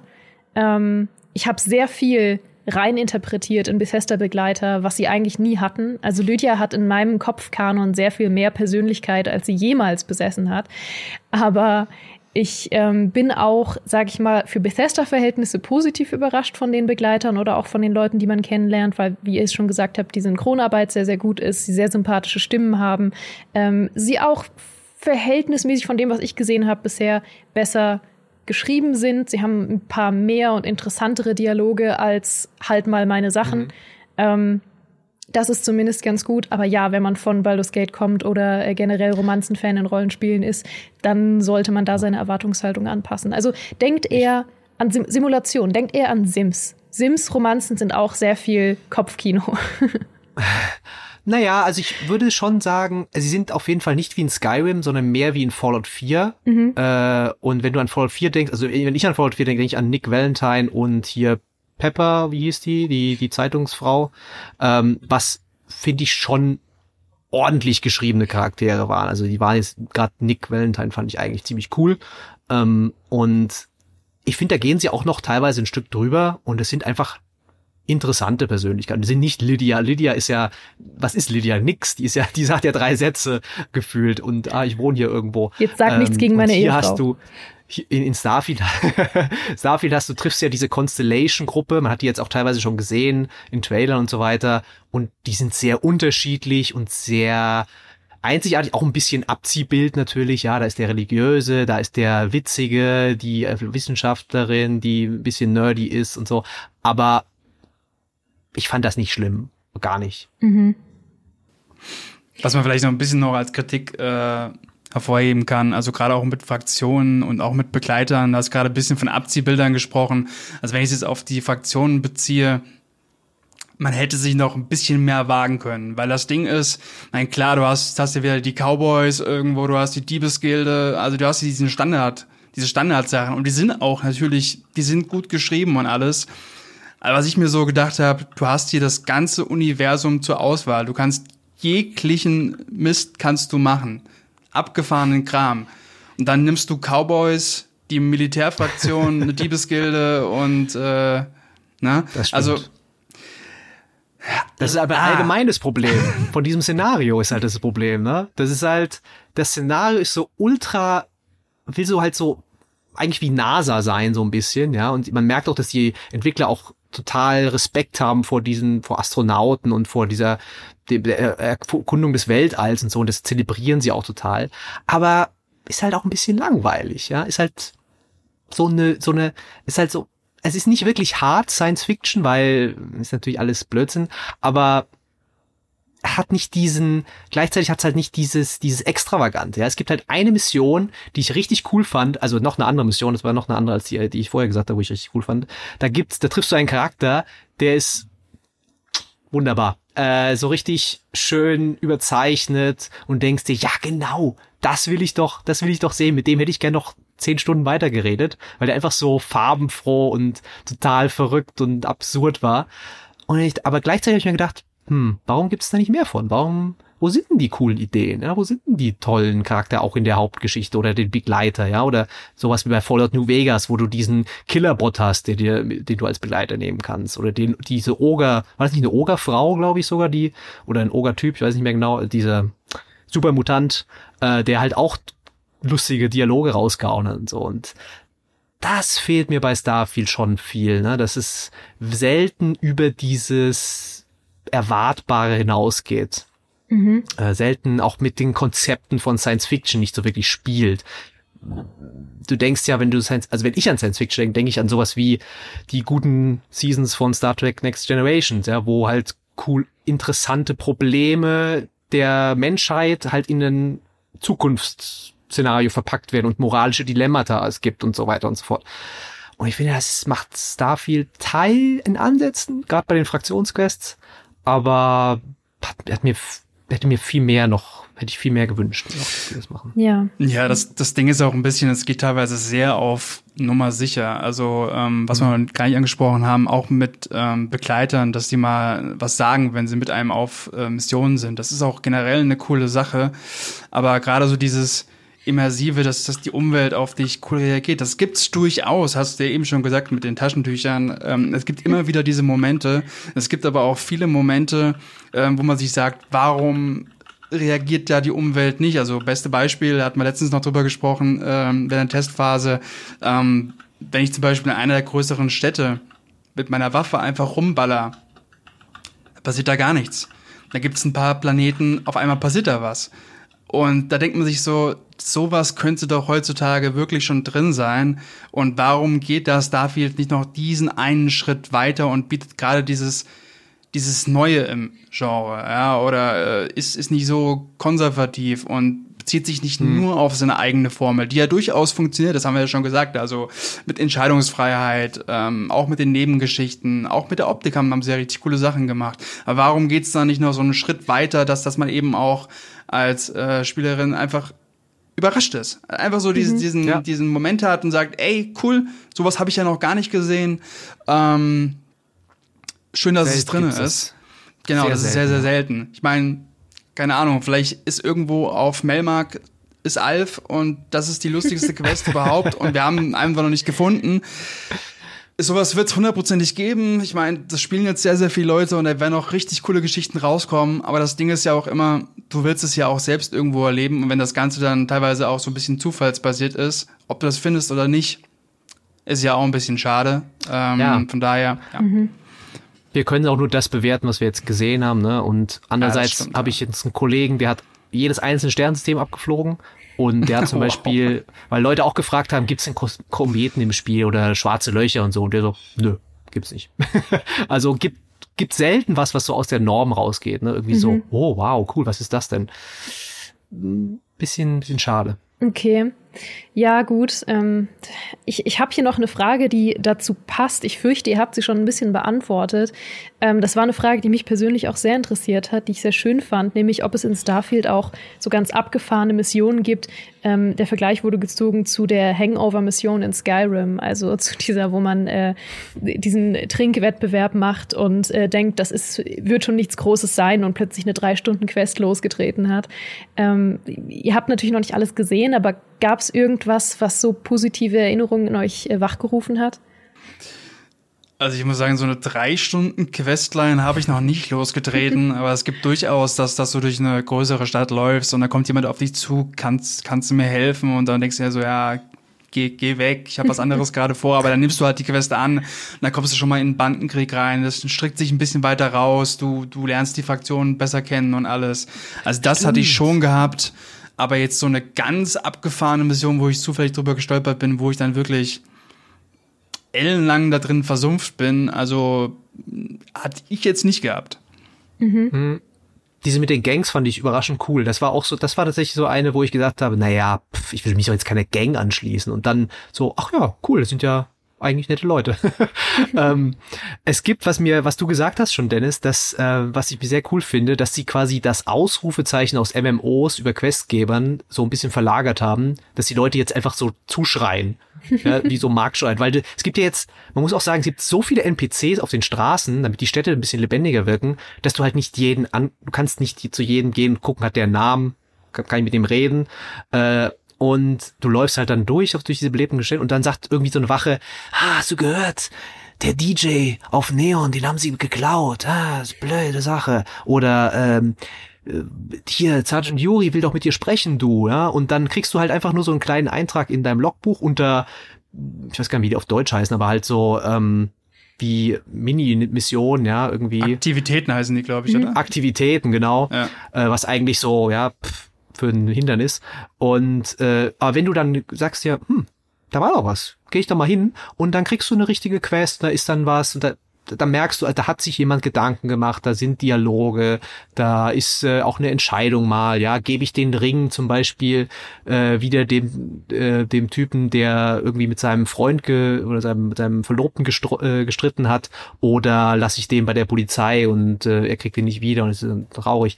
Also das hat mir eigentlich ganz gut gefallen, dass sie auch eine, eine Möglichkeit gefunden haben, dass du auch nicht jedes Gebiet so dogmatisch absuchen musst, ja. Mhm. Und wenn du dann trotzdem das machst, findest du oft dann noch andere Quests. Ja, ich habe zum Beispiel war auf, auf so einem Planeten, wo ich irgendwo hin musste äh, für so eine, da, da ist so eine das Hauptquartier von so einer Medizinfirma und denke mir so, naja, eigentlich habe ich jetzt die Quest gemacht, fliege weg, naja, ich gehe mal da in das Gebäude rein. Ach, da ist der, der CEO von dieser Firma, ja, da war keine Quest mit verbunden. Es hat mich nicht, niemand hat mir gesagt, ich soll da hingehen, aber die sagt dann, hey hier, ähm, finde doch mal unseren Boten, der verloren gegangen ist. Und das war dann eine richtige eigentlich auch eine ziemlich coole Quest, wo ich nach dem gesucht habe. Am Ende hatte ich eine Entscheidung, ich konnte ihn verraten, äh, konnte mir das Geld unter den Nagel reißen und so. Also das gibt's alles schon. Das ist schon cool. Es ist halt nur viel Standardzeug und viel, du bist der UPS-Bote und du musst fünfmal von dem Planeten zu dem Planeten fliegen und nur mit, ob du, nur mit jemandem reden, ja. Also Funkgeräte haben die noch nicht erfunden in der, in der Welt, ne. Es ist, gibt kein, ey, kannst du mal kurz anrufen? Nee, nee, du musst dann gehen. Aber das ist wirklich ein Punkt, den du gerade ansprichst, den ich mir sehr, sehr oft gefragt habe. Warum, also in Cyberpunk hast du es ja zum Beispiel so, dass du da Anrufe bekommst und das ist ja diese, diese Standard-GTA-Mechanik einfach, ja, dass du irgendwie einen Call bekommst und nimmst den an oder nicht. Und ich bin jetzt auch nicht der größte Freund von dieser Mechanik, weil du ständig neue Quest aufgedrückt bekommst und sich dein Questlog äh, langsam komplett Nico, überfüllt. gehen wir bowlen? Hä? Ja, also nee, kein Bock. Bowling? aber ähm, das ist aber auch so eine Sache, wo ich mir gedacht habe, jetzt bist du hier schon in so einem Sci-Fi-Szenario und gibt's da nicht irgendeine coole Möglichkeit, dass die mich einfach anfunken oder dass ich mich da einfach hinwarpen kann. Also gerade so Schnellreisesystem, dass ich nicht immer mein Raumschiff benutzen muss. Ich meine, ich weiß schon, dass sie dieses Raumschiff irgendwo mehr in den Vordergrund stellen wollen, aber so Warp erfinden. Da geht so ein bisschen die Immersion auch verloren, finde ich. Ne? Also, weil ja, ich hatte auch mal einmal, ich musste. Sorry? Ich würde sagen, ähm, dass es eben dieses ist, dass es sehr bodenständig ist. Also auch dieses Sci-Fi-Szenario ist jetzt nicht abgedreht oder sonst was, sondern es ist sehr bodenständig. Gibt da eben kein, kein Warpen und Beam Me Up Scotty hier. Ja, das, das gibt's halt einfach nicht. Ja ist sehr physikalisch alles, ne? Also dass alles mit der Hand gemacht wird und auch übrigens cool, es hat jetzt nichts damit zu tun, aber dass du im, im, im Cockpit zum Beispiel, wenn du, äh, wenn Gegner auf dich schießen, der Typ dich halt so abstützt am Cockpit, das fand ich halt einfach, da hat, hat halt irgend so ein Grafiker sich gedacht, cool, das, das wäre eine schöne Animation. äh, was ich sagen wollte, man, einmal hast du irgendwie äh, dass du zu, in ein Büro gehst zu, ne, zu der äh, Frau, dieser Regierungschefin und die sagt dir halt nur, ja, geh mal da runter und hol, hol mal das. Und dann gehst du da wieder runter, wieder immer mit der Ladezeit natürlich, ne? Und holst das und gehst wieder hoch. Und dann geht nächste Dialog. Also, ah, es fühlt sich manchmal ein bisschen an wie Zeitverschwendung und wie ähm, ja, natürlich dauert das 150 Stunden, wenn du mir so immer äh, die, die Zeit klaust. Da hat man es gesehen übrigens, da war die Hand. Meine liebste Hand.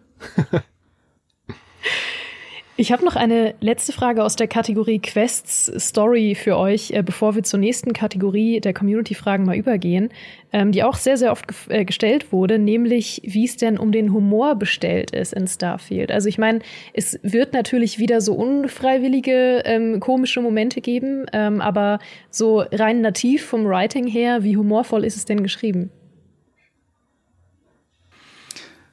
Boah, puh, also Humor ist ja immer so eine Sache, aber ich kann ja nur jetzt sagen, was ich erlebt habe. Also so richtig lachen musste ich jetzt nicht. Also klar, gibt, gibt, gibt's mal so ein paar Sachen, wo man so ein bisschen schmunzelt oder wenn da irgendwelche Tänzer mit weirden Hürden.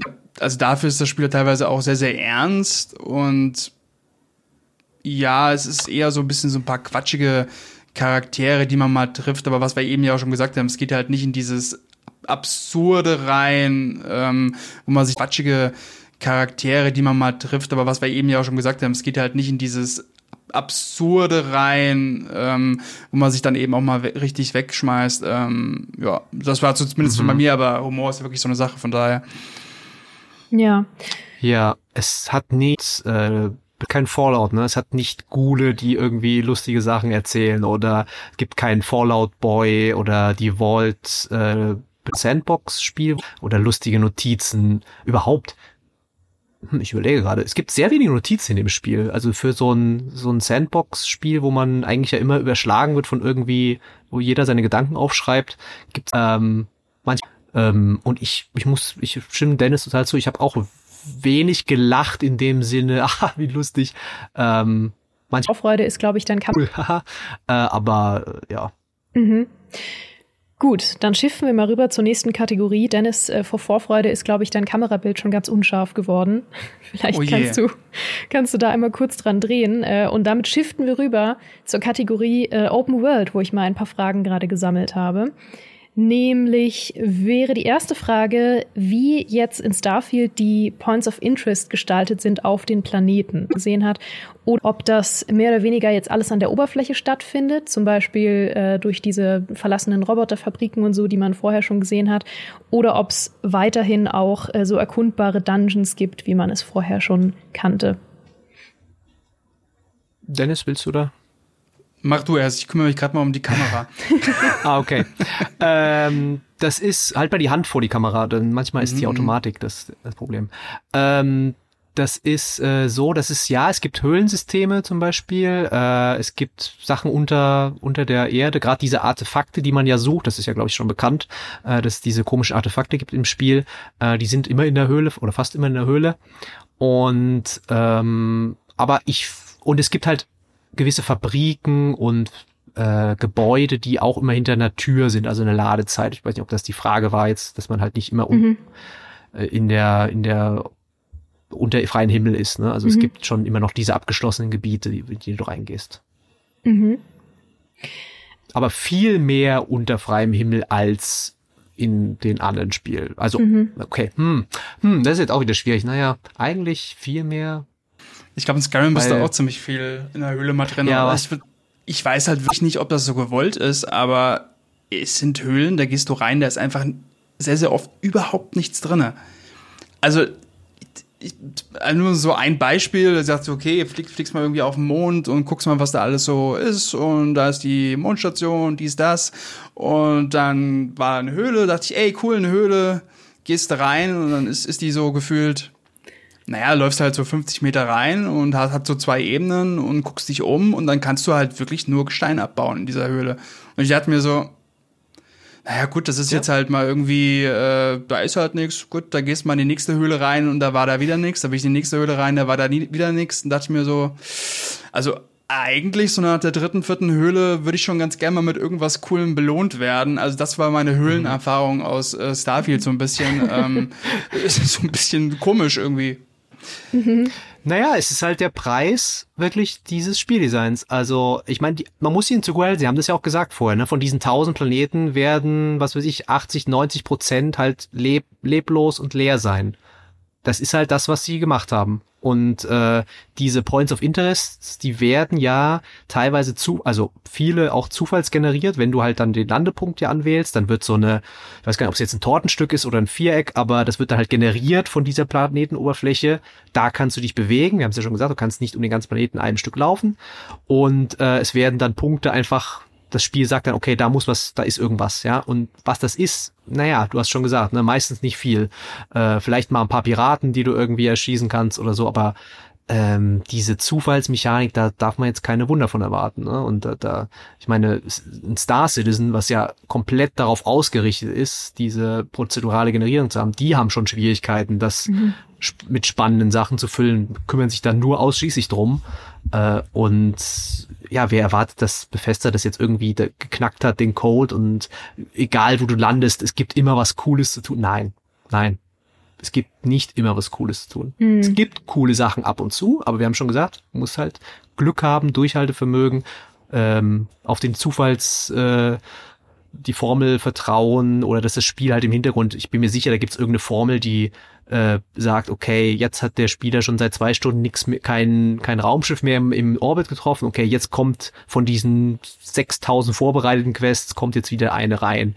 Und äh, das ist dann eine coole auch meistens. Mhm. Aber es gibt viel Leerlauf in diesem Spiel. Es gibt vieles, was sinnlos erscheint. Und, mhm. aber andererseits, das Universum, ne? Also wir haben dieses riesige Universum ja auch in der Realität und kann mir keiner erzählen, dass wenn du jetzt auf dem Mond landest, in jeder Höhle, oh, da wird was Cooles sein, dann ist es halt dann halt einfach ein bisschen langweilig. Mhm. Das ist dann halt, das ist schon was für Philosophen, ne? Ob das jetzt, ist das jetzt gutes Game Design oder ist das schlechtes Game Design? Ich bin eher der Meinung, ja. am Ende kommt es auf den Spielspaß an und mir macht's halt keinen Spaß, da so durch langweilige Level zu laufen.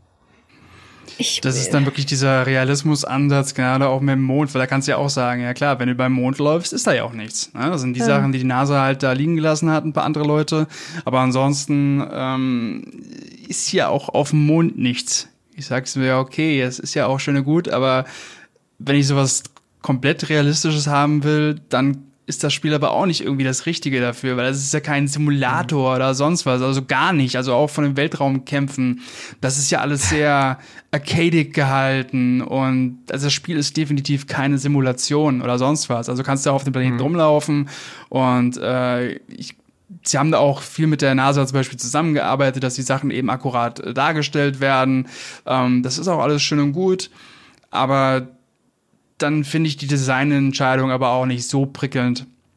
Weil dann will ich schon ein bisschen mehr Spiel haben und will ein bisschen mehr belohnt werden für meine Erkundung, als dann wirklich ja. äh, ellenlang drüber zu laufen. Und ansonsten, wenn sie es wirklich anders gemacht hätten, da hätten sie auch sagen können, okay, wir machen vielleicht ein paar weniger Planeten, aber die könnt ihr ganz umrunden und da könnt ihr wirklich dieses, dieses äh, simulationslastige, ihr könnt über den ganzen Planeten laufen und äh, vielleicht ist da irgendwann ein cooler Krater oder eine coole Aussicht, wo ich auf was weiß ich, auf Venus drauf gucken kann, sonst was. Aber das ist halt auch nicht dann. Von daher. Ja. ja.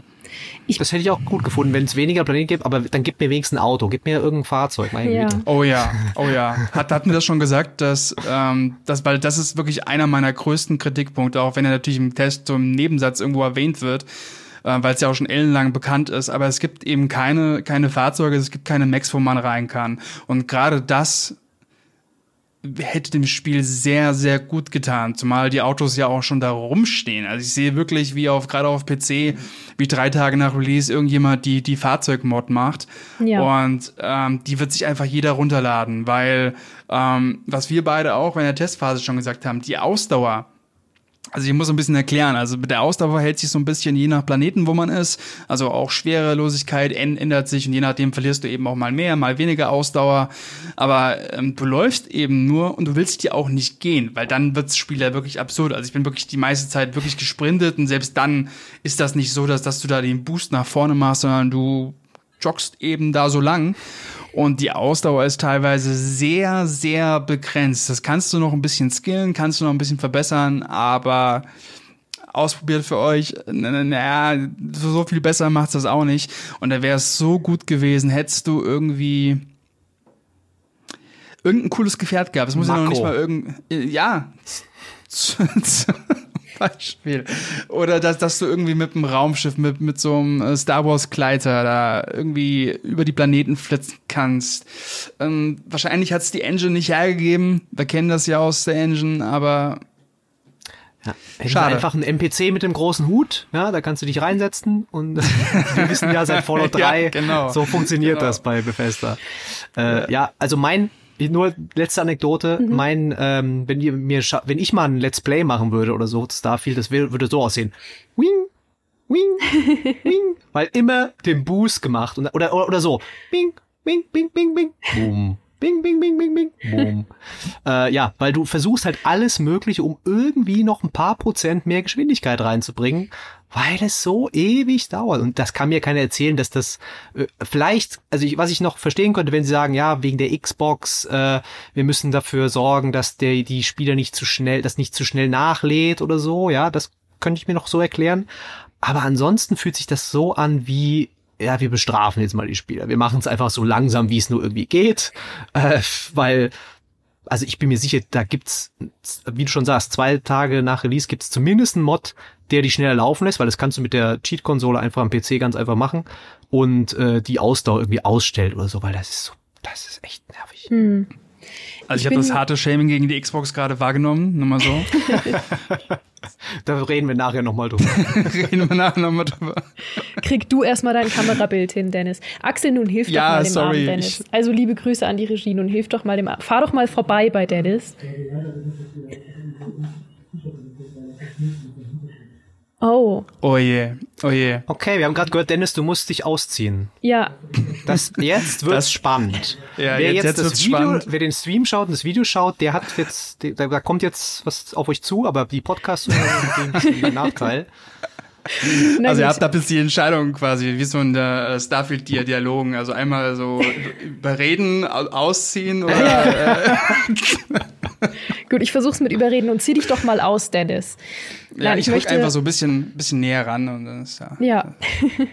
ich möchte euch beiden zustimmen ähm, mit eurem Fazit, was diese wirklich langen Strecken zwischendurch angeht, weil ich, ich würde behaupten, es ist weder gutes noch schlechtes Game Design, äh, anfänglich erstmal zu sagen, wir haben sehr viel freie Fläche, die einfach erstmal rein atmosphärisch ist, weil das ist es, glaube ich, überall. Also es hat überall schöne Beleuchtung, schöne Landschaften da, da kann man erstmal nichts gegen sagen. Aber es ist sehr widersprüchliches Game Design, dann zu sagen, wir legen so einen geringen Fokus auf ein angenehmes Reisegefühl.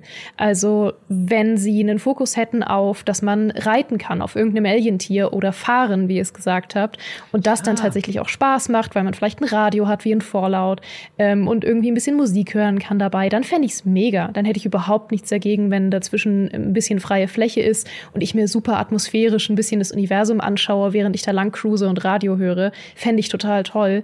Ähm, oder wenn natürlich auch der Fokus ähm, auf dem Raumschiff fliegen größer wäre und man da auch ein bisschen mehr organisch sich bewegen würde. Total mhm. super, aber dadurch, dass der Fokus aufs tatsächliche organische Reisen so gering ist und man entweder schnell reist oder sehr lang läuft, ohne dass was passiert, ist es einfach nur widersprüchliches Design leider. Und da wurde ja. sehr wenig rausgeholt aus der doch sehr atmosphärischen ähm, aus der sehr atmosphärischen Umwelt, die Starfield schon hat. Ich habe ich hab noch ein Argument dafür, dass es einfach Todd Howard ist, der mich bestrafen will. Ja. Weil immer wenn du wo landest, landest du ja immer 500 Meter entfernt. Also gerade diese, ich habe ja vorhin diese Tempel erwähnt, ne? also die Tempel, die, das ist echt mein, mein Endboss. Äh, du landest grundsätzlich 500 Meter entfernt und musst das laufen. 500 Meter sind in Starfield, ja, zwei Minuten, drei Minuten. Ähm, und da kann mir keiner erzählen, dass, dass da hat irgendjemand gesagt, ja komm, das, die lassen wir jetzt laufen. so, das ist super nervig. Hm. Bis die Assets geladen sind, ja. ja, vielleicht. Ich habe noch eine letzte Frage, wo man vielleicht hoffentlich auch wieder ein bisschen ins Positive rutschen kann in der Kategorie Open World, nämlich ähm, wie es mit dem Environmental Storytelling aussieht vor allem im Vergleich zu anderen Bethesda-Spielen, weil da hat man ja teilweise wirklich die absolute Spitze an Environmental Storytelling erlebt. Oh nein, Peter zieht seine Brille aus, jetzt wird's ernst. Ja, Dennis, willst du, willst du das, das knapp zusammenfassen? Ja, also ich bin ja so ein, äh, ich spiele sehr gerne From Software-Spiele, die sehr viel ja, Dennis, willst du, willst du das, das knapp zusammenfassen? Ja, also ich bin ja so ein, äh, ich spiele sehr gerne From Software Spiele, die sehr viel mit Environmental Storytelling machen. Äh, ist mir jetzt nicht so viel aufgefallen. Also es gibt schon auch während der Hauptquest so, so, so ein paar Orte, wo, wo sie damit ganz gut spielen. Aber es ist jetzt kein Spiel, das sehr, sehr stark mit Environmental Storytelling äh, glänzt. Kann es irgendwo auch nicht sein, weil ja viele Sachen auch generiert werden, zufällig ge generiert werden und was soll das dann eben schon darstellen? Also klar, wir wären kurierter Quests und so weiter, die ganzen handgemachten Sachen, da kann man schon mal auf was treffen, was eben so kleine Geschichten auch erzählen, wo man ein paar Easter Eggs findet und alles, aber das ist jetzt, finde ich, nicht die große erzählerische Stärke von äh, Starfield. Mhm. Ja, äh, ich bin noch sehr gespannt, was Micha dann erzählen wird in diesen Tagebuchfolgen, weil er hat ja ein sehr gutes Auge dafür. Er hat mir auch, er hat auch in Fallout immer Sachen gefunden, wo ich denke so, hä, was? Irgendwelche Teddybären, die da rumliegen? Äh, und dann, dann irgendwelche Geschichten da mit verbunden. Also mir fällt das auch selten auf. Ich habe eine, ich habe einen Teddybären gefunden im Spiel. Mhm. Äh, und ähm, durch dieses Industri man sieht es ja auch ganz, ganz gut im Stream, dieses industrielle Design und so, ja, also natürlich, okay, du erkennst, dass das da eine, eine Mine ist und so, aber so richtig diese, dieses viel gerühmte Environmental Storytelling ist mir nicht aufgefallen, aber ich möchte dazu immer auch sagen, der Test war halt so hektisch, ja, und wir mussten halt auch wirklich durchrushen teilweise, also ich zumindestens, ich musste mich echt, musste echt ein bisschen Gas geben, ähm, dass ich es auch nicht so genau genießen konnte, ja. Mhm. Also wenn jetzt mir morgen einer erzählt, ich habe da zig tolle Sachen, ich glaube das, ja, weil ich habe bestimmt was verpasst. Mhm. Aber ich kann halt auch nicht sagen, dass ich viel davon gesehen hätte. Ja. Ich, ähm, ich glaube, das ist auch Natürlich ähm, ist wieder alles aufhebbar. Ich glaube sogar teilweise noch mehr als in vergangenen Bethesda-Spielen. Mhm. Du kannst wirklich jeden Quatsch kannst du mitnehmen oder irgendwo anders hinlegen oder umschubsen. Ähm, und das ist halt sehr viel ähm, erstmal Sci-Fi-Kram mit Sci-Fi-Begriffen. Manchmal weiß man nicht sofort, ist das irgendwas, was einfach nur ein äh, rein atmosphärisches Objekt ist, was ich jetzt völlig umsonst mitnehme? Ist das was, was ich irgendwie im Crafting benutzen kann? Ist das was, was mir irgendeinen Bonus verschafft? Ist das was, was ich gut verkaufen kann? Ist das was, was ich selber irgendwie benutzen kann? Das weiß man am Anfang nicht so viel. Da muss man erstmal ein bisschen reinkommen, weil es ja einfach ein neues Universum ist, wo man mit vielen Begriffen oder auch der Optik von Sachen noch nicht so viel anfangen mhm. kann. Du musst erstmal die optische Sprache lernen, was überhaupt ein Container ist, ja, wo du, ja. was du aufmachen kannst, ja. wo, wo wichtige Sachen drin sind. Das ist echt so, ja. Auch, ich glaube, die ersten Minuten, was du aufmachen kannst, wo, wo wichtige Sachen drin sind.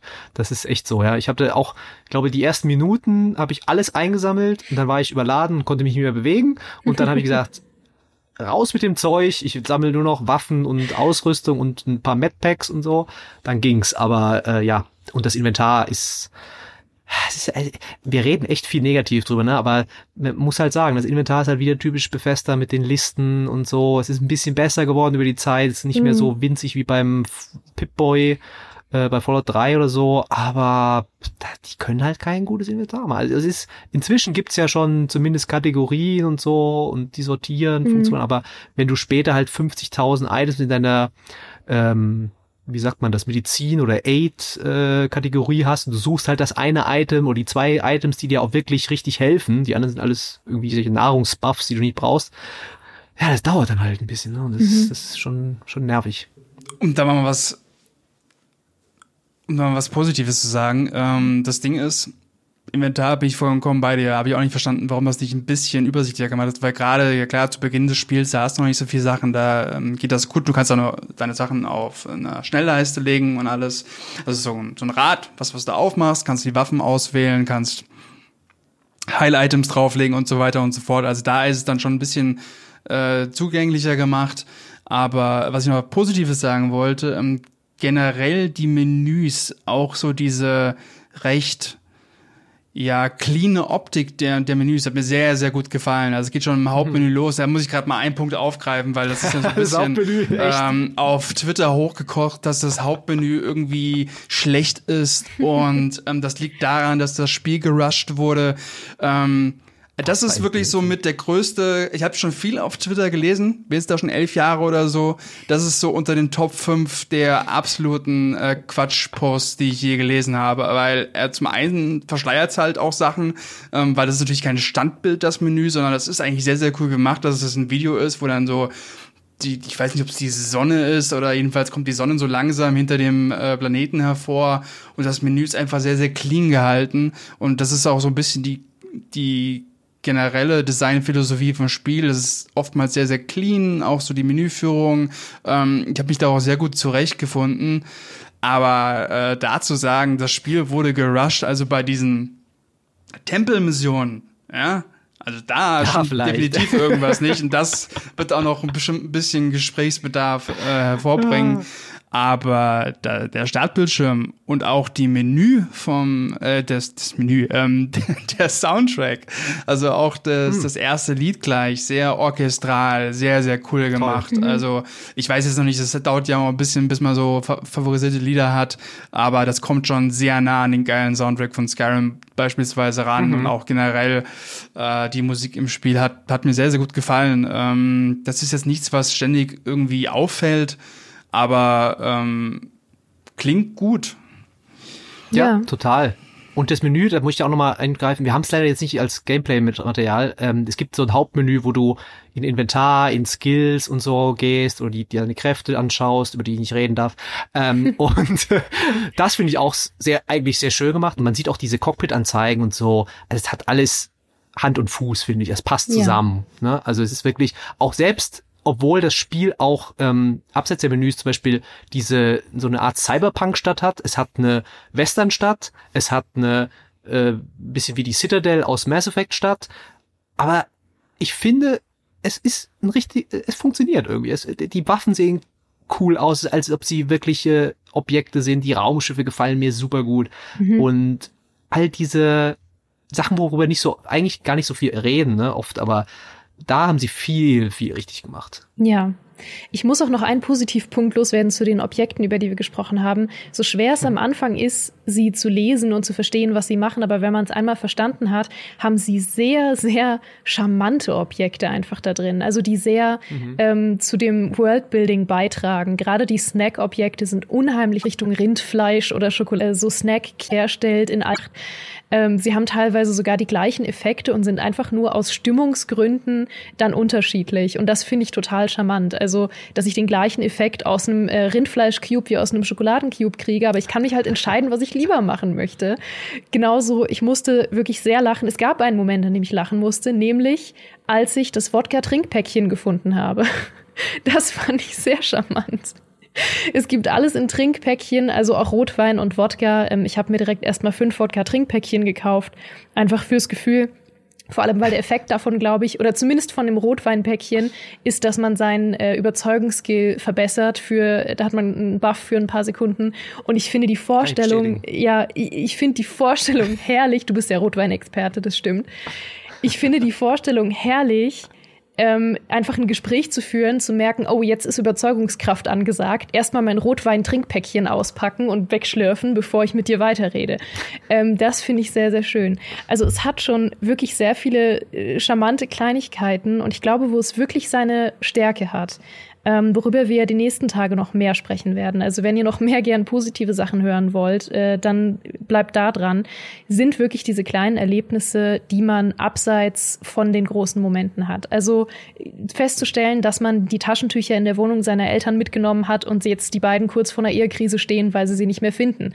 Ähm, oder einfach die, die äh, Charaktere ähm, mit den Charakteren zu sprechen und festzustellen, dass sie irgendwie eine total absurde Geschichte haben oder ähm, sie in einem lustigen, zufälligen Moment zu treffen. Also ich habe zum Beispiel auch einen Moment gehabt, ähm, das nehme ich jetzt schon mal vorweg. Micha ist ja noch nicht hier, dem kann ich es noch nicht spoilern. Aber der Moment, wie ich den Adoring Fan getroffen habe, war sehr lustig, ähm, weil er sehr individuell war, wie ich ihm begegnet bin. Ich bin ihm nämlich begegnet direkt nachdem ich meine Eltern das erste Mal besucht habe. Da hat er quasi vor der Wohnung gewartet ähm, und hat sich erstmal ein Steak bestellt und hat gesagt, dass er mein größter Fan ist. Ich habe gesagt, ah ja, cool, und dann habe ich sein Steak geklaut. Ähm, das sind die Momente, in denen Starfield für mich wieder glänzt und auch durchaus nicht nur wieder alte Bethesda-Stärken mitbringt, sondern sie manchmal sogar überflügeln kann. Also es ist noch, die Welt ist noch sehr viel interaktiver äh, mit dir an manchen Momenten. Also die Leute können noch sehr viel besser auf dich reagieren und auf die Sachen, die du machst. Ähm, teilweise hast du sehr, sehr coole Voicelines. Es wurde ja auch vorher schon gesagt, dass sie ähm, signifikant mehr Voicelines haben als in jedem Spiel, das sie je gemacht haben. Das merkt man in diesen Momenten. Also da merkt man wirklich, ähm, dass die Welt jetzt sehr viel interaktiver noch auf dich reagiert und auf das, was du machst und nicht mehr nur noch auf die ganz großen Sachen. Also wenn du zum Beispiel äh, nackt durch die Stadt läufst oder so. Das gab es ja in Skyrim auch schon, dass sie dann reagiert haben. Aber jetzt ist das noch sehr viel mehr von dem, was ich schon mitkriegen konnte. Ich habe auch noch so zwei Sachen, die muss ich auf jeden Fall noch erwähnen, weil ich bin ein riesengroßer Fotomodus-Fan. Mhm. Und oftmals ist es ja so, Fotomodi werden irgendwie nachgereicht oder sonst was. Hier ist er gleich drinne und das passt halt auch gut, weil eben die Optik schick ist und da äh, kann man eben coole Bilder machen. Und vielleicht habe ich das ein paar Stunden gemacht, vielleicht. Äh, ähm, und ähm, was auch sehr, sehr cool gelungen ist, finde ich, ist der die Charaktererstellung. Also mhm. das war, finde ich jetzt schon auch gerade in Fallout 4 ganz cool gelöst und alles. Und ähm, hier, man kann sehr, sehr viel äh, Zeit darin verbringen. Es gibt viele Optionen. Ähm, also das zum einen, dass man eben das Aus Aussehen gut anpassen kann, aber auch mit den Hintergründen zum Beispiel, die, die man äh, wählt. Also man wählt Hintergründe, Merkmale und bekommt dann schon mal ein paar Skills freigeschaltet oder eben auch ähm, Dialogoptionen. Also ein bisschen das, was Cyberpunk gefüllt versucht hat, aber nicht geschafft hat, indem man irgendwie hier zum Beispiel auf dieser Cyberpunk-Stadt geboren wurde und wenn man dann wirklich da ankommt, da hat man wirklich recht viele Dialogoptionen, wenn da irgendwie jemand ankommt und sagt, ey, ich will dir das verkaufen, das ist total legal hier. Und dann sagst du einfach so, ey, willst, willst mich eigentlich verarschen? Ich bin hier aufgewachsen, das ist überhaupt nicht legal, ja. Also das ist, das ist sehr, sehr, sehr, sehr cool gemacht. Mhm.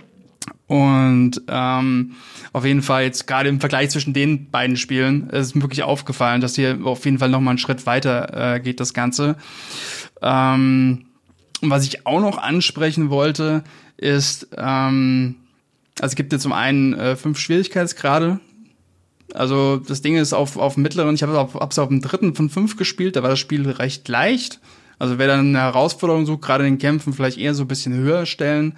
Und ähm, was positiv ist, gerade auch so Zugang, so Accessibility, Barrierefreiheit, Thema, also die Tasten kann man belegen, wie man möchte, also auch auf Konsole.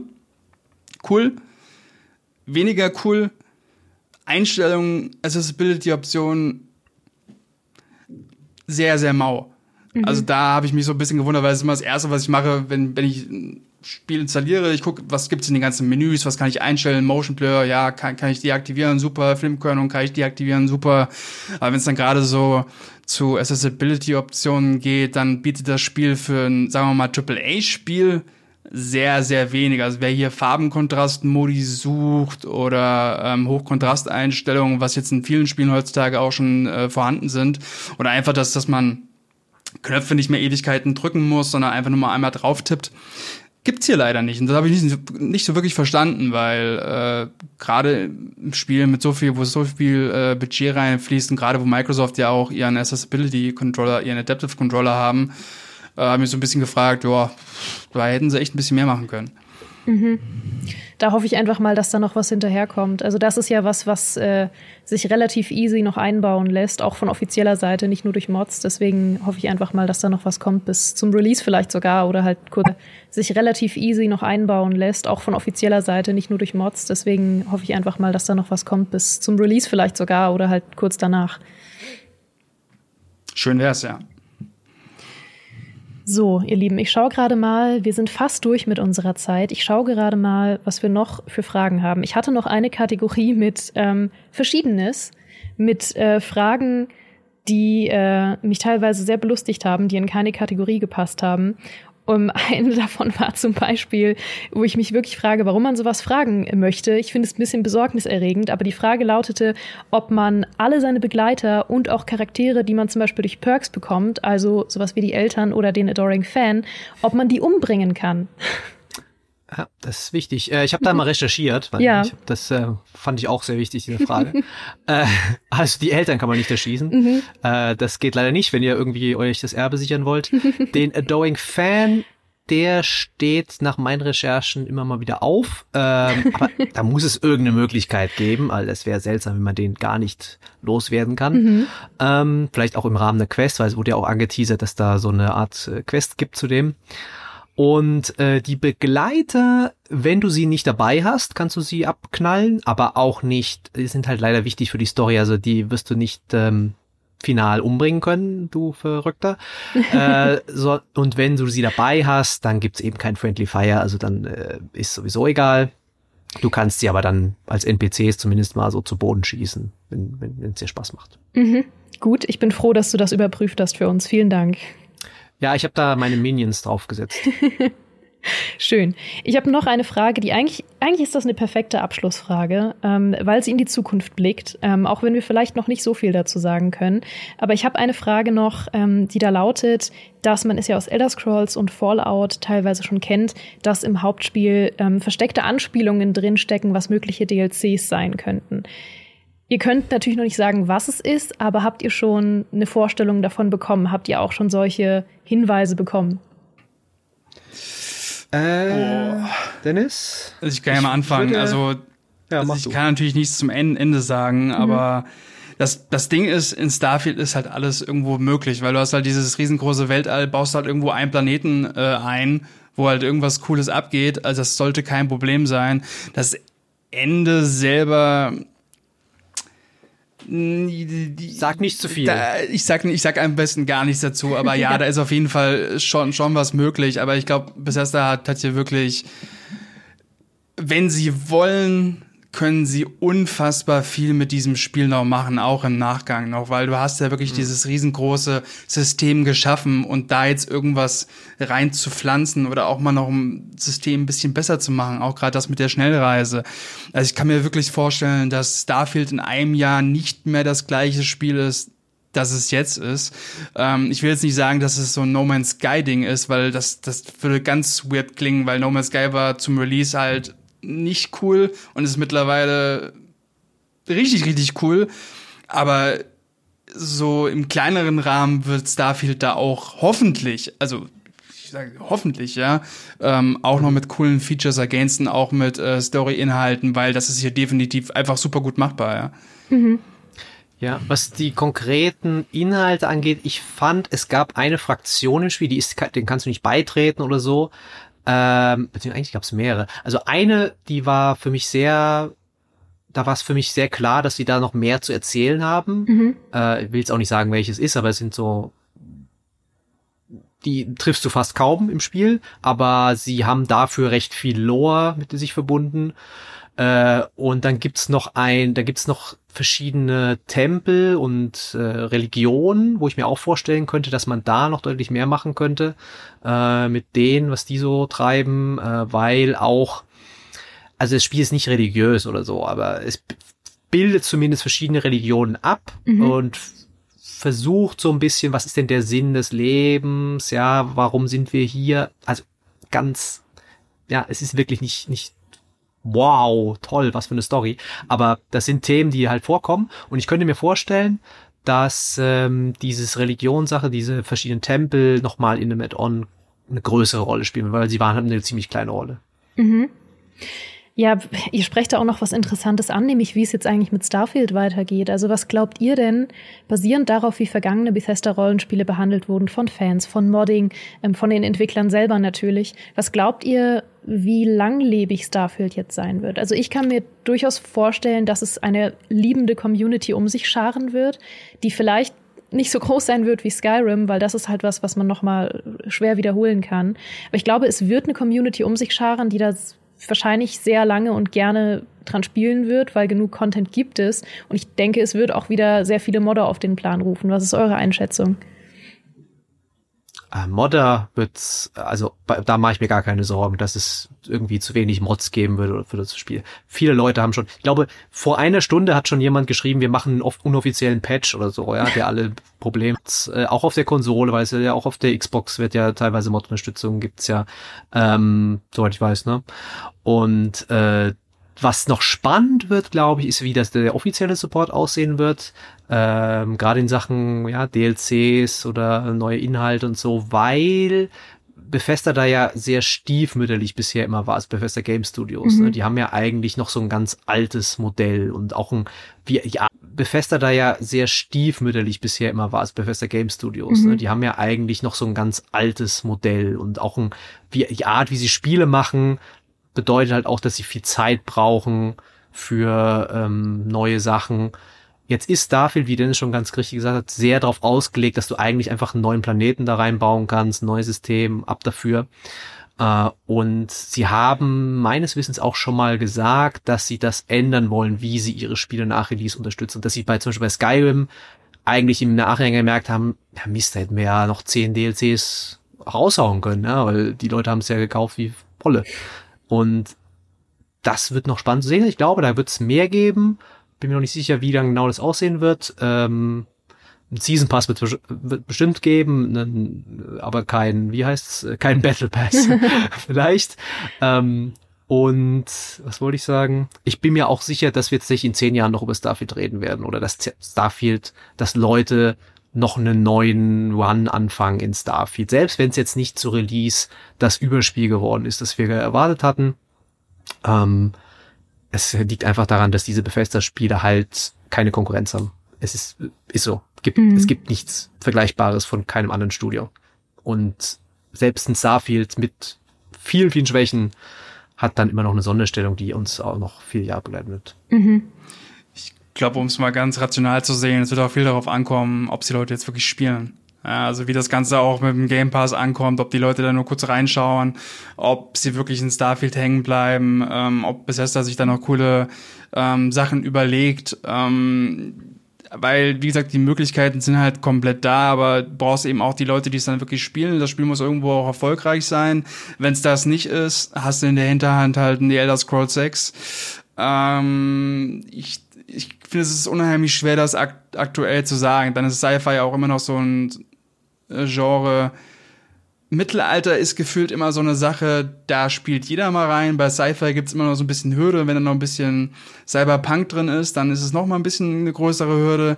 Deswegen, also Bethesda äh, muss zum einen zusehen, dass, dass sie das Spiel noch ein bisschen äh, besser machen, vielleicht dann noch ein bisschen äh, zugänglicher machen für Leute. Ganz darauf ankommen, ob die Leute da, ob die Leute darauf Bock haben. Das werden wir erst in, in ein paar Wochen sehen, weil Inhalte, ich glaube, das, äh, also wie gesagt, das Spiel, das Fundament ist da und du musst sehen, weil Inhalte, ich glaube, das, also wie gesagt, das Spiel, das Fundament ist da und du musst nur Inhalte da reinballern ob das dann in C ein, eingebaut werden, wo wir jetzt sagen, boah, das ist ja wirklich hier gerade nur so eine Urfassung. Mein, klar, für uns ist das gerade nicht, aber vielleicht noch richtig, richtig coole Features ein, eingebaut werden, wo wir jetzt sagen, boah, das ist ja wirklich hier gerade nur so eine Urfassung. Mein, klar, für uns ist das gerade nicht, aber vielleicht jetzt mal in drei Jahren gesehen, fünf Jahren gesehen, wer weiß, was mit diesem Spiel alles noch passiert. Also, ich, ich würde, also wenn ich jetzt einfach tippen müsste, würde ich sagen, das, das wird noch was, definitiv. Also da mhm. werden noch viele Mods kommen, auch auf Konsole und alles. Und Bethesda äh, wird dann noch Story-DLCs bringen. Aber ja, mal abwarten. Ja, ihr beschreibt das auch ganz richtig. Äh, da kann man noch mal die Klammer, glaube ich, zu unserer Wertung auch schließen. Ähm, es ist am Ende ein Bethesda-Spiel. Es ist am Ende konkurrenzlos, völlig richtig. Und ich glaube, dieses, es ist immer noch ein Bethesda-Spiel im Herzen und immer noch konkurrenzlos, führt dann eben auch zu dieser 80 plus, ähm, aber im Vergleich, also wir haben halt Kritik auf hohem Niveau, wir haben Kritik ähm, basierend auf Bethesda-Spielen, die uns in den vergangenen Jahren und Jahrzehnten umgehauen haben und müssen das vergleichen natürlich mit einem Skyrim oder einem Fallout 3. Und ähm, im Vergleich dazu gibt es dann einfach sehr viele Dinge, die enttäuschen, weil man sich mehr erhofft hat. Und deswegen ist Starfield wirklich nicht leicht zu bewerten. Also es ist wirklich ähm, eine Herausforderung. Und da gilt natürlich die Empfehlung wie immer, macht euch gern euer eigenes Bild, nehmt das als Orientierung, was wir euch erzählen. Ähm, schaut gerne bei uns noch die nächsten Tage rein, weil wir werden noch mehr im Detail darüber sprechen, was einen in Starfield erwartet und auch noch Gameplay zeigen. Also ihr seid herzlich eingeladen, uns da zu begleiten auf dieser Reise, ähm, um noch mehr darüber zu hören, was uns denn auch gut gefällt und was die Erlebnisse sind, die wir so hatten. Und äh, ich sage euch beiden vielen, vielen Dank für die wirklich sehr, sehr spannende Diskussion und die sehr spannenden Einblicke und vielen Dank für eure beiden Tests. Ja, danke. Hat äh, mir ja. sehr viel Spaß gemacht, jetzt nochmal drüber zu Bitte reden. Bitte gern, ja. Auf jeden Fall. Haben wir noch kurz und Zeit? Ich wollte noch eine Sache noch ansprechen, Bitte. sorry. Nee, ich wollte nur kurz sagen, ist, sorry fürs schlechte Bild, jetzt bist du dran. ja, ich wollte sagen, Dennis, deine Kamera musst du unbedingt aussagen. ja, ähm, ich, ich schmeiß die gleich was weg. Was ich sagen wollte, weil, weil äh, ich denke, das wird auch ein Thema sein jetzt mit Twitter, Leute werden Sachen auf Reddit posten und mhm. so. Ähm, ich muss sagen, Bethesda hat sich keinen Gefallen getan damit, wie sie das Spiel vorab präsentiert haben. Wenn ich jetzt zurückgehe zu dieser Präsentation in Los Angeles, wo ich ja vor Ort auch tatsächlich war, wo mir das Spiel echt wie eine Bombe erschien, wo ich dachte, wow, das wird grandios. Ich muss sagen, sie haben nicht gelogen, nicht, nicht wirklich. Aber sie haben das so gut geschnitten und die Clips ausgewählt und alles orchestriert, dass ich das zumindest ein bisschen fragwürdig finde und ein bisschen verwirrend, äh, ein bisschen ähm, ja auf die falsche Fährte gelockt wurde. Ich denke, viele Leute da draußen auch.